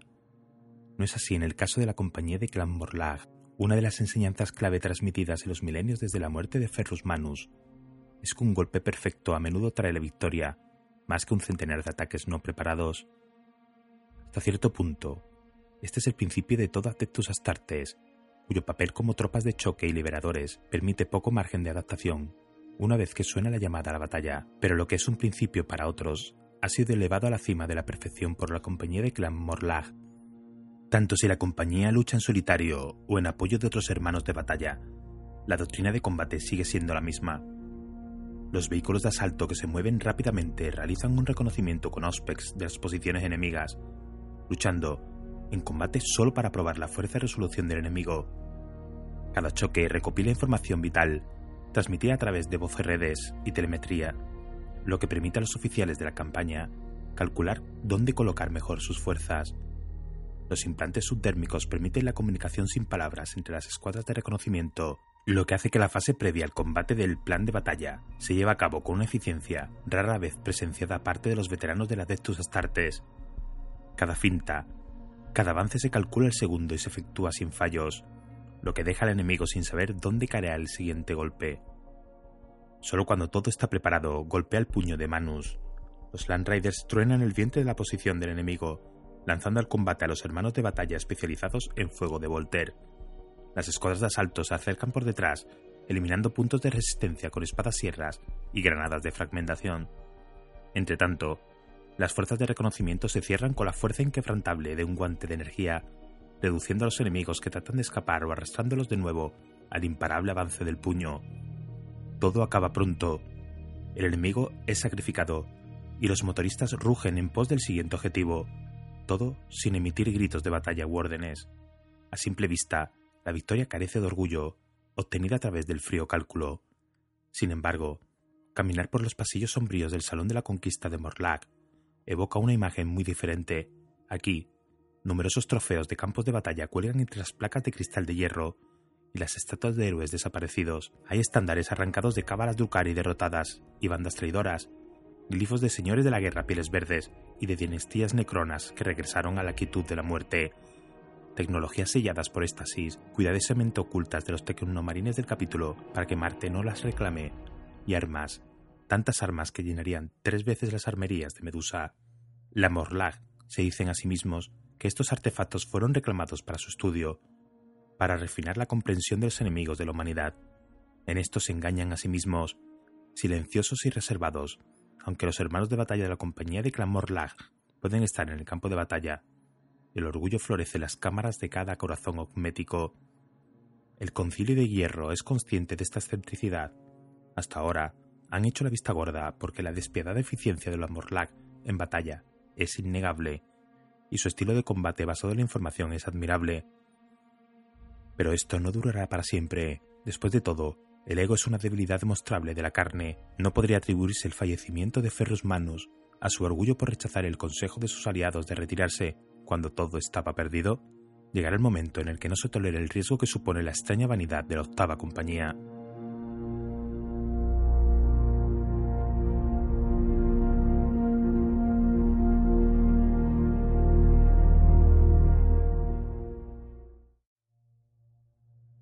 La novena compañía.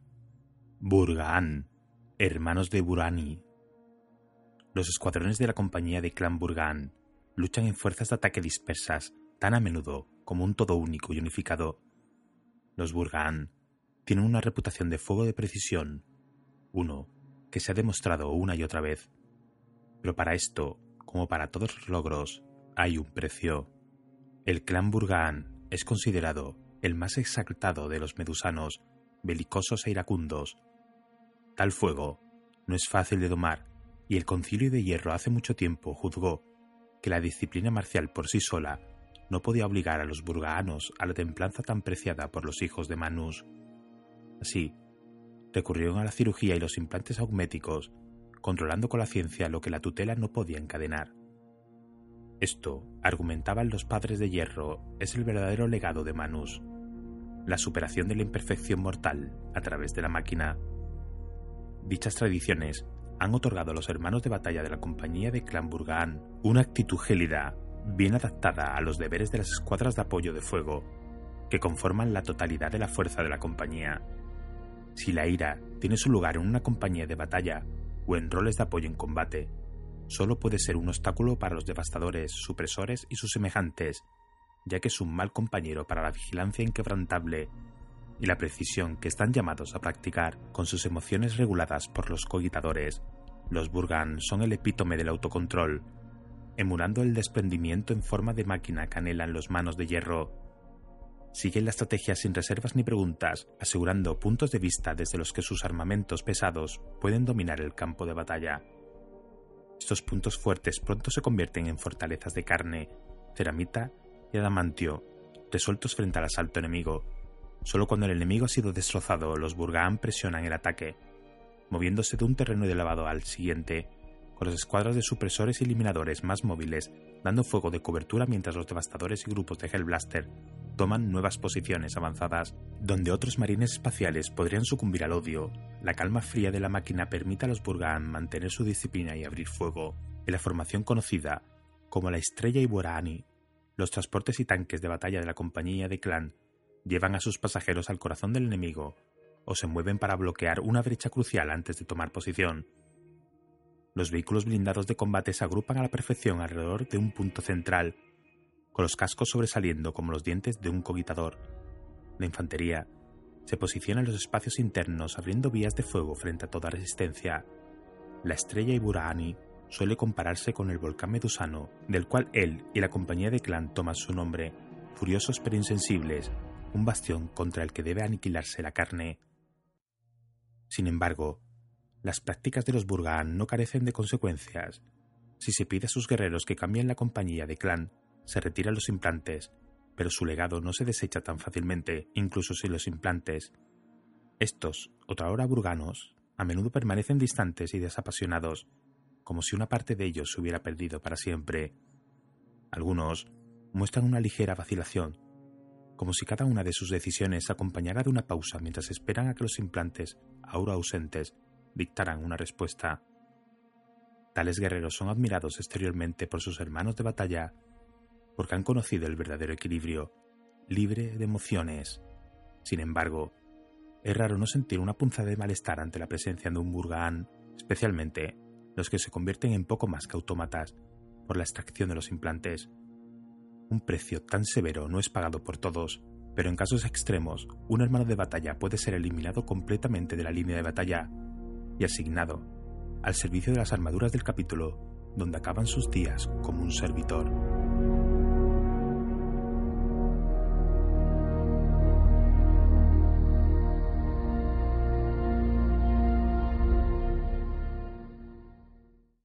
La décima compañía. Dorbok. El Crisol. Todos los reclutas pasan por la tutela exigente de la compañía de clan Dorbok. Aquí, no aprenden no solo a ser un marín espacial, sino también un hijo obediente de Manus. Independientemente de las tradiciones y excentricidades de los clanes de Medusa, todos los hermanos de batalla comparten un inicio común. El clan Dorbok domina los campos de prueba de Uranus, donde todos los nuevos reclutas deben enfrentarse a un régimen acotador de entrenamiento físico y psicoadoctrinamiento, recién implantados con la semilla genética del primarca en un ritual conocido como la toma del alma del acero.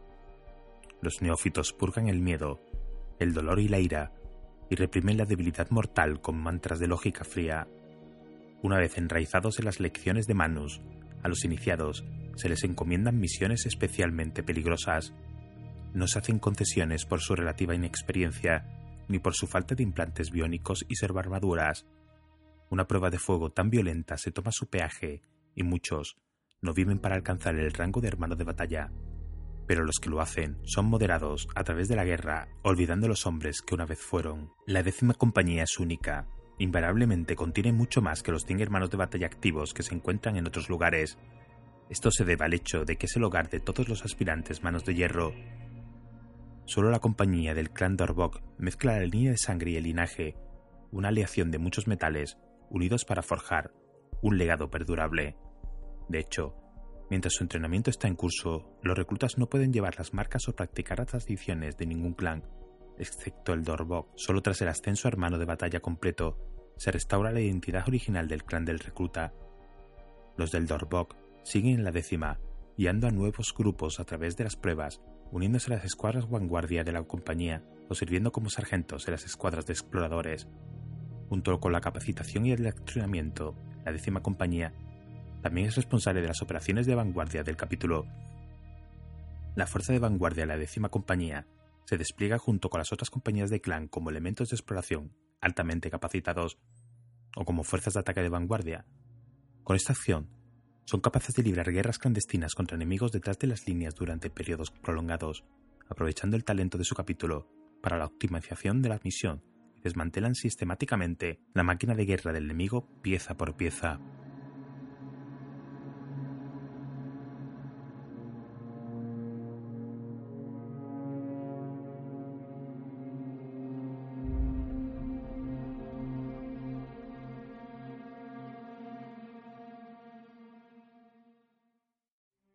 El cisma de Moirae. Durante el interregno de Novaterra, el concilio original de Novaterra rechazó la autoridad de la Dectus Terra y declaró su dominio del Segmentum Pacificus. Aunque la incipiente locura del interregno no provocó una guerra civil por todo el Imperium, su pérfida inestabilidad se extendió, y así comenzó la mayor amenaza ideológica para los manos de hierro desde la propia herejía.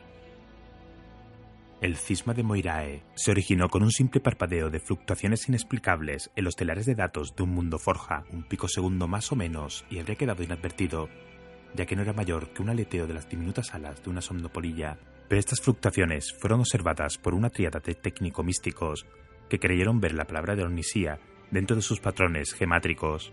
A partir de ese breve destello, extrapolaron predicciones de importancia apocalíptica el destino de la humanidad escrito en un destello de luz. Para cuando su herejía despertó la atención de la Inquisición, sus hallazgos se habían extendido a través de los archivos cifrados de Moirae como una infección mecánica, exhortando a los dispersos hermanos de adeptos mecánicos a derrocar el yugo de Marte en favor de un nuevo y glorioso culto imperial fundado a través de la fusión con la eclesarquía.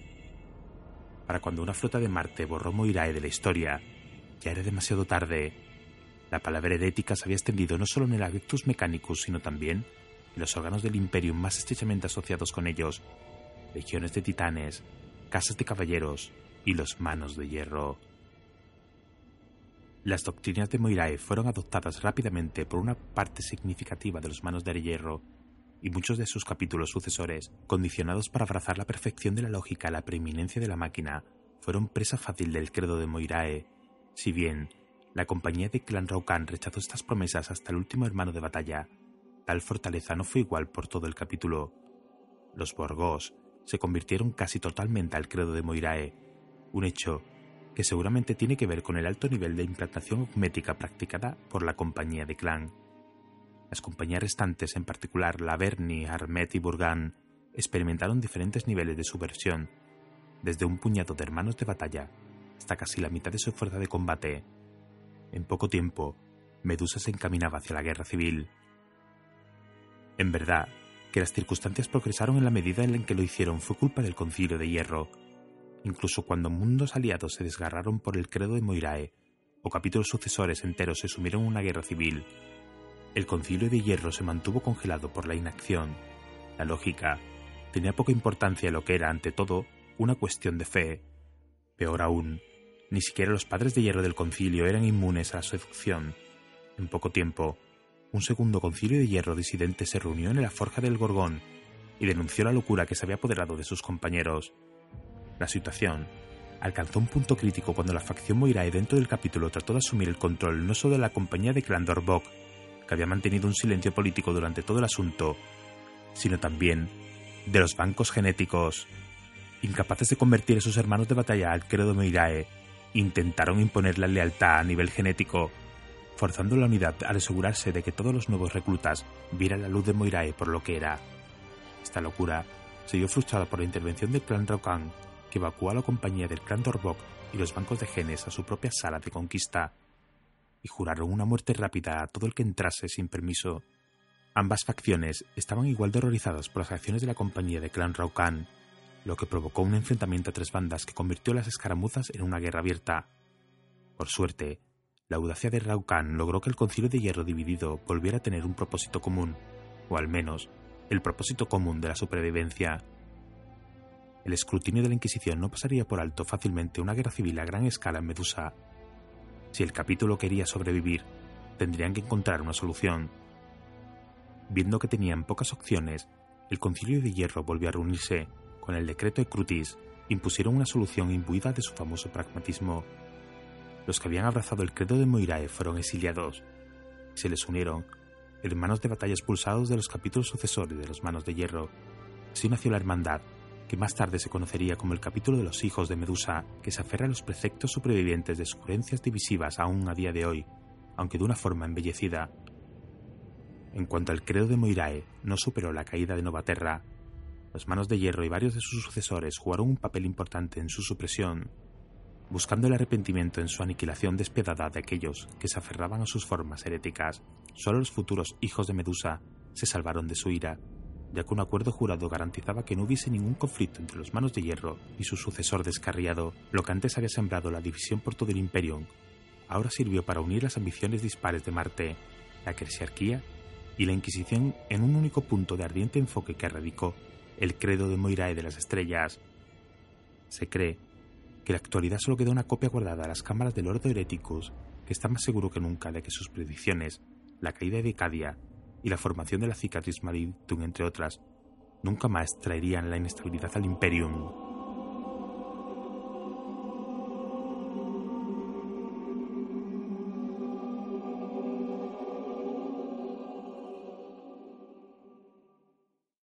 La purga de Contqual. Los Manos de Hierro han sido siempre un capítulo iracundo y despiadado, y muchos aspirantes a usurpadores y herejes han renovado su fe en la gloria del emperador, bajo la amenaza de la temible retribución de los Manos de Hierro. Ninguna parte se vio esto más claramente que durante la recuperación del subsector de Contqual. Contqual había sido siempre un dominio próspero, considerado por sus ciudadanos como un paraíso terrenal muy alejado de la agitación y fealdad del resto del universo, la alegría siempre se convierte en complacencia, y así ocurrió en Cotqual. Muy pronto, la complacencia engendró decadencia, y por último, la decadencia se convirtió en herejía. Los cálculos de probabilidad establecen que la corrupción de Contqual comenzó a finales del milenio 41, cuando el alto gobernador sucumbió a las falsas promesas del dios del caos Slanesh. Si lo hizo a sabiendas nunca fue descubierto, y tampoco tiene mayor importancia, Para cuando se descubrió su irresponsabilidad, la mancha del caos había florecido como una rosa enfermiza, alimentándose de los deseos y debilidades de los que estaban en el poder. Se propagó a través de la sociedad de Contqual. Las previsiones de los ricos se filtraron a través de los estratos sociales para infectar a los pobres. Poco después, las seis seducciones letales de Slanes tuvieron un dominio inquebrantable sobre el propio Contqual.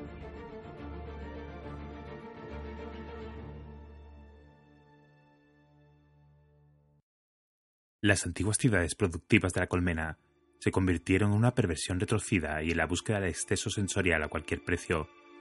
Las guarniciones de defensa arrojaron sus armas y abandonaron sus puestos entregándose a una bacanal sangrienta, o las volvieron en contra de los que una vez habían protegido, mientras los oficiales de la Astra Militarum se designaban a sí mismos como los pequeños tiranos de sus propios reinos retorcidos. Los templos y catedrales imperiales se hacían eco de los gritos de un clero escandaloso que mantenía sus formas mortales mediante hechizos de la disformidad, para que sus antiguos rebaños pudieran atormentarlos durante más tiempo. Estándares profanos se desplegaron desde las cúpulas más altas de las ciudades de Contqual, con hojas o cenas de piel alteante procedentes de los cuerpos de donantes voluntarios o involuntarios. Llevaban los sellos de Slane grabados en relieve con tintas corruptas y fluidos viscerales. Los disparos resonaban a través de los bloques de pisos en ruinas mientras los últimos y leales defensores de Conqual eran perseguidos por manadas de cultistas apenas humanos y las entidades infernales que habían invocado a la realidad. En un mes, todo el subsector se retorció con la esencia corrupta del caos. La tarea de purgar Conqual recayó en los manos de hierro, principalmente los guerreros de la compañía del clan Raucan y un cónclave de bibliotecarios reunidos en previsión de hechizos demoníacos. Los hermanos de batalla abrazaron su deber con el estoicismo acostumbrado pero todos sintieron que la semilla de la ira ardía en su interior. Los vástagos de Medusa siempre han odiado a Slanes por encima de los otros poderes del caos, no solo por el asesinato de Ferros Manos a manos de Fulgrim en los campos del exterminio de Isvan V, sino también porque los que siguen al príncipe oscuro practican el abandono con tanta dedicación como los manos de hierro persiguen la moderación. Por lo tanto, el clan Raukan interrumpió en el subsector tomando varios planetas antes de que se pudieran organizar cualquier forma de resistencia. Los cultos del placer que se habían apoderado de la sociedad se eliminaron implacablemente y se sacrificó a la población haciendo caso omiso de sus súplicas de misericordia. Y es que los manos de hierro no tenían tiempo para los que permitían que la corrupción se apoderase de sus mundos. La muerte de todos los herejes traidores solo fortalecía el Imperium. Sin embargo, por cada planeta purgado de la inmundicia de Slanes, otro se estremecía las garras de una emoción desenfrenada e inmunda. Tal desafío solo podía eliminarse con una fortaleza inquebrantable. Cantando los mantras de Ferros Manos para evitar las tentaciones de los placeres falsos, el clan Raukan siguió adelante sin piedad. La batalla fundamental se produjo en el mundo subconvena de Sardenus, donde había aparecido un desgarro en el tejido del espacio real, abriendo un vínculo directo y hambriento a la disformidad. Los demonios cruzaron la grita para ser recibidos y abrazados por los retorcidos habitantes del planeta. Cuando los manos de hierro los descubrieron, solo sirvió para alimentar e inflamar su ira justa. Para entonces, a los hijos de Manu se les habían unido varios regimientos del Astra Militarum e incluso un puñado de deidades mecánicas del Adeptus Titanicus.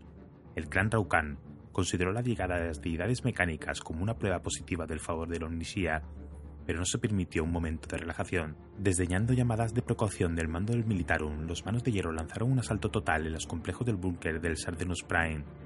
Miles de traidores y mutantes asaltaron a los invasores, pero los manos de hierro simplemente maldijeron sus nombres y siguieron luchando. Los Daemons se burlaron de los hijos de Manus, incitándolos a emprender una acción precipitada, pero los manos de hierro se mantuvieron firmes en su objetivo sufrieron muchas bajas, especialmente dentro de las formaciones del Militarum que avanzaban en la estela del clan Raucan. Los manos de hierro nunca ralentizaban la marcha ni cedieron, luchando cada nueva batalla con determinación redoblada. Purgaron hasta la última torre de Sardenus, Prime, hasta que su furia incansable se alzó contra las paredes del Capitolio. En esa hora desesperada, la tradición dentro del alto mando del Militarum vio al clan Raucan abandonando por sus supuestos aliados, pero simplemente hicieron lo que Ferros Manos habría hecho, maldecir la debilidad de los hombres menores y volver al combate. Durante la batalla culminante para sellar la fisura de la disformidad, el arquitecto de los horrores con cual por fin se reveló era Julius Caesorum, la mano derecha de Fulgrim y asesino de innumerables hijos leales de Magnus, el primer capitán Gabriel Santar entre ellos. Ahora, elevado a los ojos de Slanes como un detestable príncipe demonio de poder aterrador, Kaisorón jugaba con las manos de hierro, alardeando de sus acciones pasadas y burlándose de ellos, recordándoles las últimas palabras de Ferrus Manus.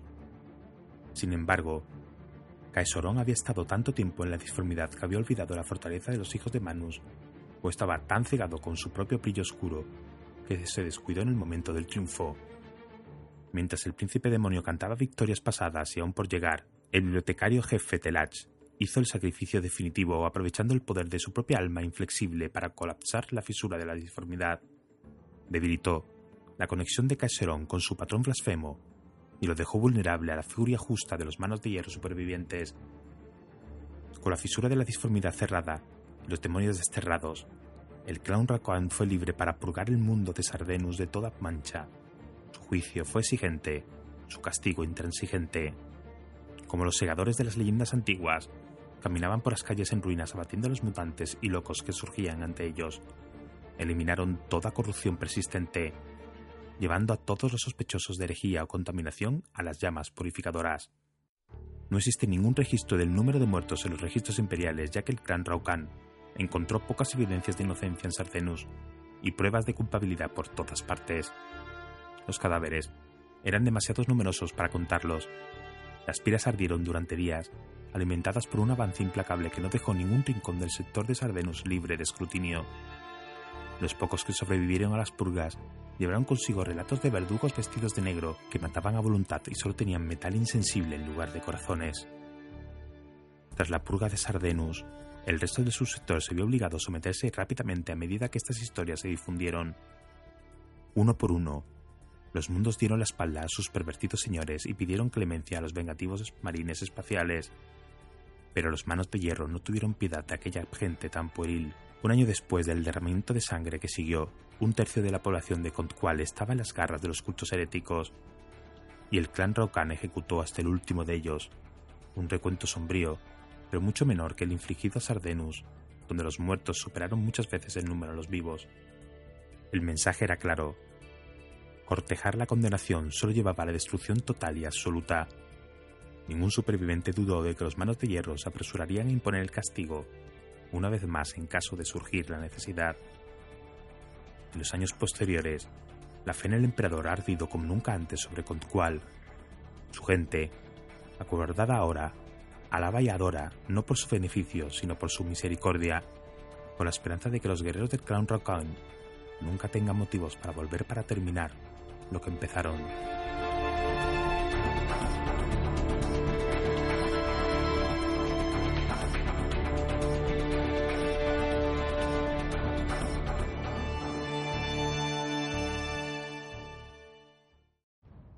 La Reforja Estigiana. Con la llegada de la cruzada Indomitus, el Concilio de Hierro reconoció que el capítulo había perdido su enfoque durante los largos milenios, decretando tal prodigalidad al final. Los manos de hierro ahora se mueven con una nueva determinación, luchando para asegurar no solo los alrededores inmediatos de Medusa, sino también los mundos encerrados en la penumbra desesperada del Imperium Nihilus. Los manos de hierro estaban complacidos de poder ofrecer apoyo en las etapas iniciales de la de Indomitus. Las fuerzas de que podían prescindir a la defensa de la cuenca de Medusa se entregaron a la furia acelerada de la zona de guerra Stygius, luchando con brutalidad incansable los sistemas de Mordia, Darkan y Prismata contra las fuerzas de Zench. Sin embargo, habían pasado muchos siglos desde que el capítulo luchase junto a una coalición tan amplia del Imperium, al menos durante un periodo tan prolongado y pronto empezaron a aparecer fisuras los manos de hierro desdeñaban a los globos espaciales, pues los consideraban demasiado anárquicos e impulsivos. Los ángeles oscuros no eran dignos de confianza. Sus esfuerzos siempre se dividían entre la guerra en cuestión y otras agendas secretas. Sus esfuerzos por esconder información de los manos de hierro fueron exitosos, aunque muy poco óptimos. En cuanto a los soldados comunes de los mundos asediados del Imperium, y las fuerzas del Astra Militarum fueron considerados demasiado débiles para servir a cualquier propósito real en el campo de batalla, excepto tal vez como distracción o para drenar las reservas de munición enemigas.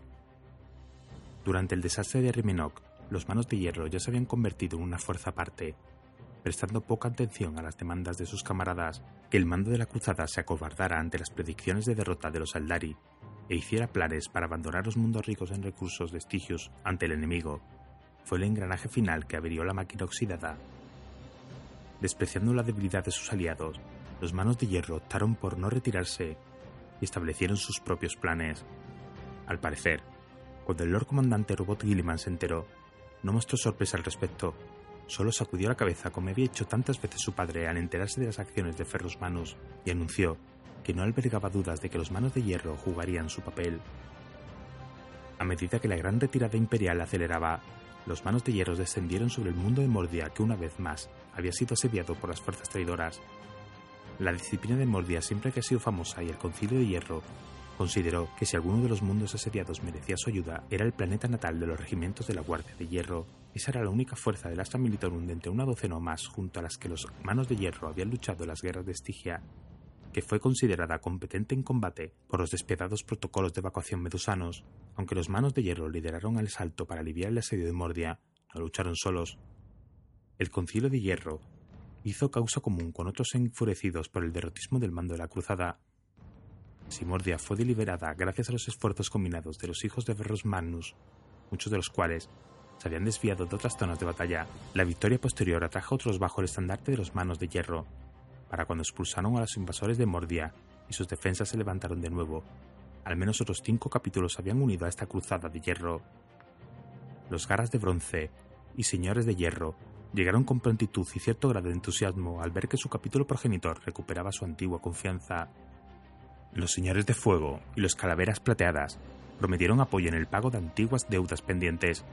Incluso los descarriados exiliados de los hijos de Medusa se separaron de las fuerzas en retirada tras decidir en un largo y amargo debate que la estrategia del Concilio de Hierro se había previsto en el credo de Moirae, combinada con los regimientos de la Guardia de Hierro de Mordia y las fuerzas de defensa rescatadas del desastre, y el esfuerzo oportuno del mundo forja cercano de Cifra Mundi, la Cruzada de Hierro pudo dejar de librar solamente acciones defensivas desesperadas y redirigir sus esfuerzos a los mundos cercanos. A lo largo de la fortificación de Mordia, el Concilio de Hierro continuó su análisis de la fluctuante zona de guerra y encontró los resultados aceptables, aunque no alentadores. El resto del sector estaba descendiendo hacia la anarquía, mientras continuaba la retirada de las fuerzas imperiales. Las proyecciones iniciales de una situación recuperable se reevaluaron metódicamente y el Concilio de Hierro concluyó que los inconstantes senos de Ulzae habían creado una profecía autocumplida en detrimento de la humanidad. Cardon Stronos, en particular, llegó a creer que si las fuerzas imperiales hubieran resistido, cuatro de los seis sistemas podrían haberse mantenido a un coste aceptable. Ahora, eso había quedado reducido a dos. El corredor de la disformidad entre Mordia y Cifra Mundi había resistido al agarre de la Noctisa Eterna, ofreciendo un amplio suministro de material desde el mundo Forja, pero esto no bastaría. Los abundantes mundos del sistema vecino Kravos tendrían que protegerse, una campaña cuyos resultados se preveían dentro de unos parámetros aceptables. Por tanto, ignorando los pérfidos susurros de los Aldari respecto al destino que se cernía sobre ellos. El Concilio de Hierro inició la segunda fase de su gran plan, asegurar los mundos supervivientes del sistema mordiano y arrebatar las refinerías y astilleros de Cravos del alcance del caos, es probable que la misión ponga a prueba a los manos de hierro más que ningún desafío del pasado, ya que a medida que la última de las fuerzas en retirarse se embarca a otras zonas de guerra, las fuerzas del caos concentrarán la mirada en el desafiante Mordia una vez más. Nadie sabe lo que pasaría entonces, pero está claro que si alguien puede triunfar en circunstancias semejantes, son los hijos de Manus. La cruzada de hierro sigue luchando.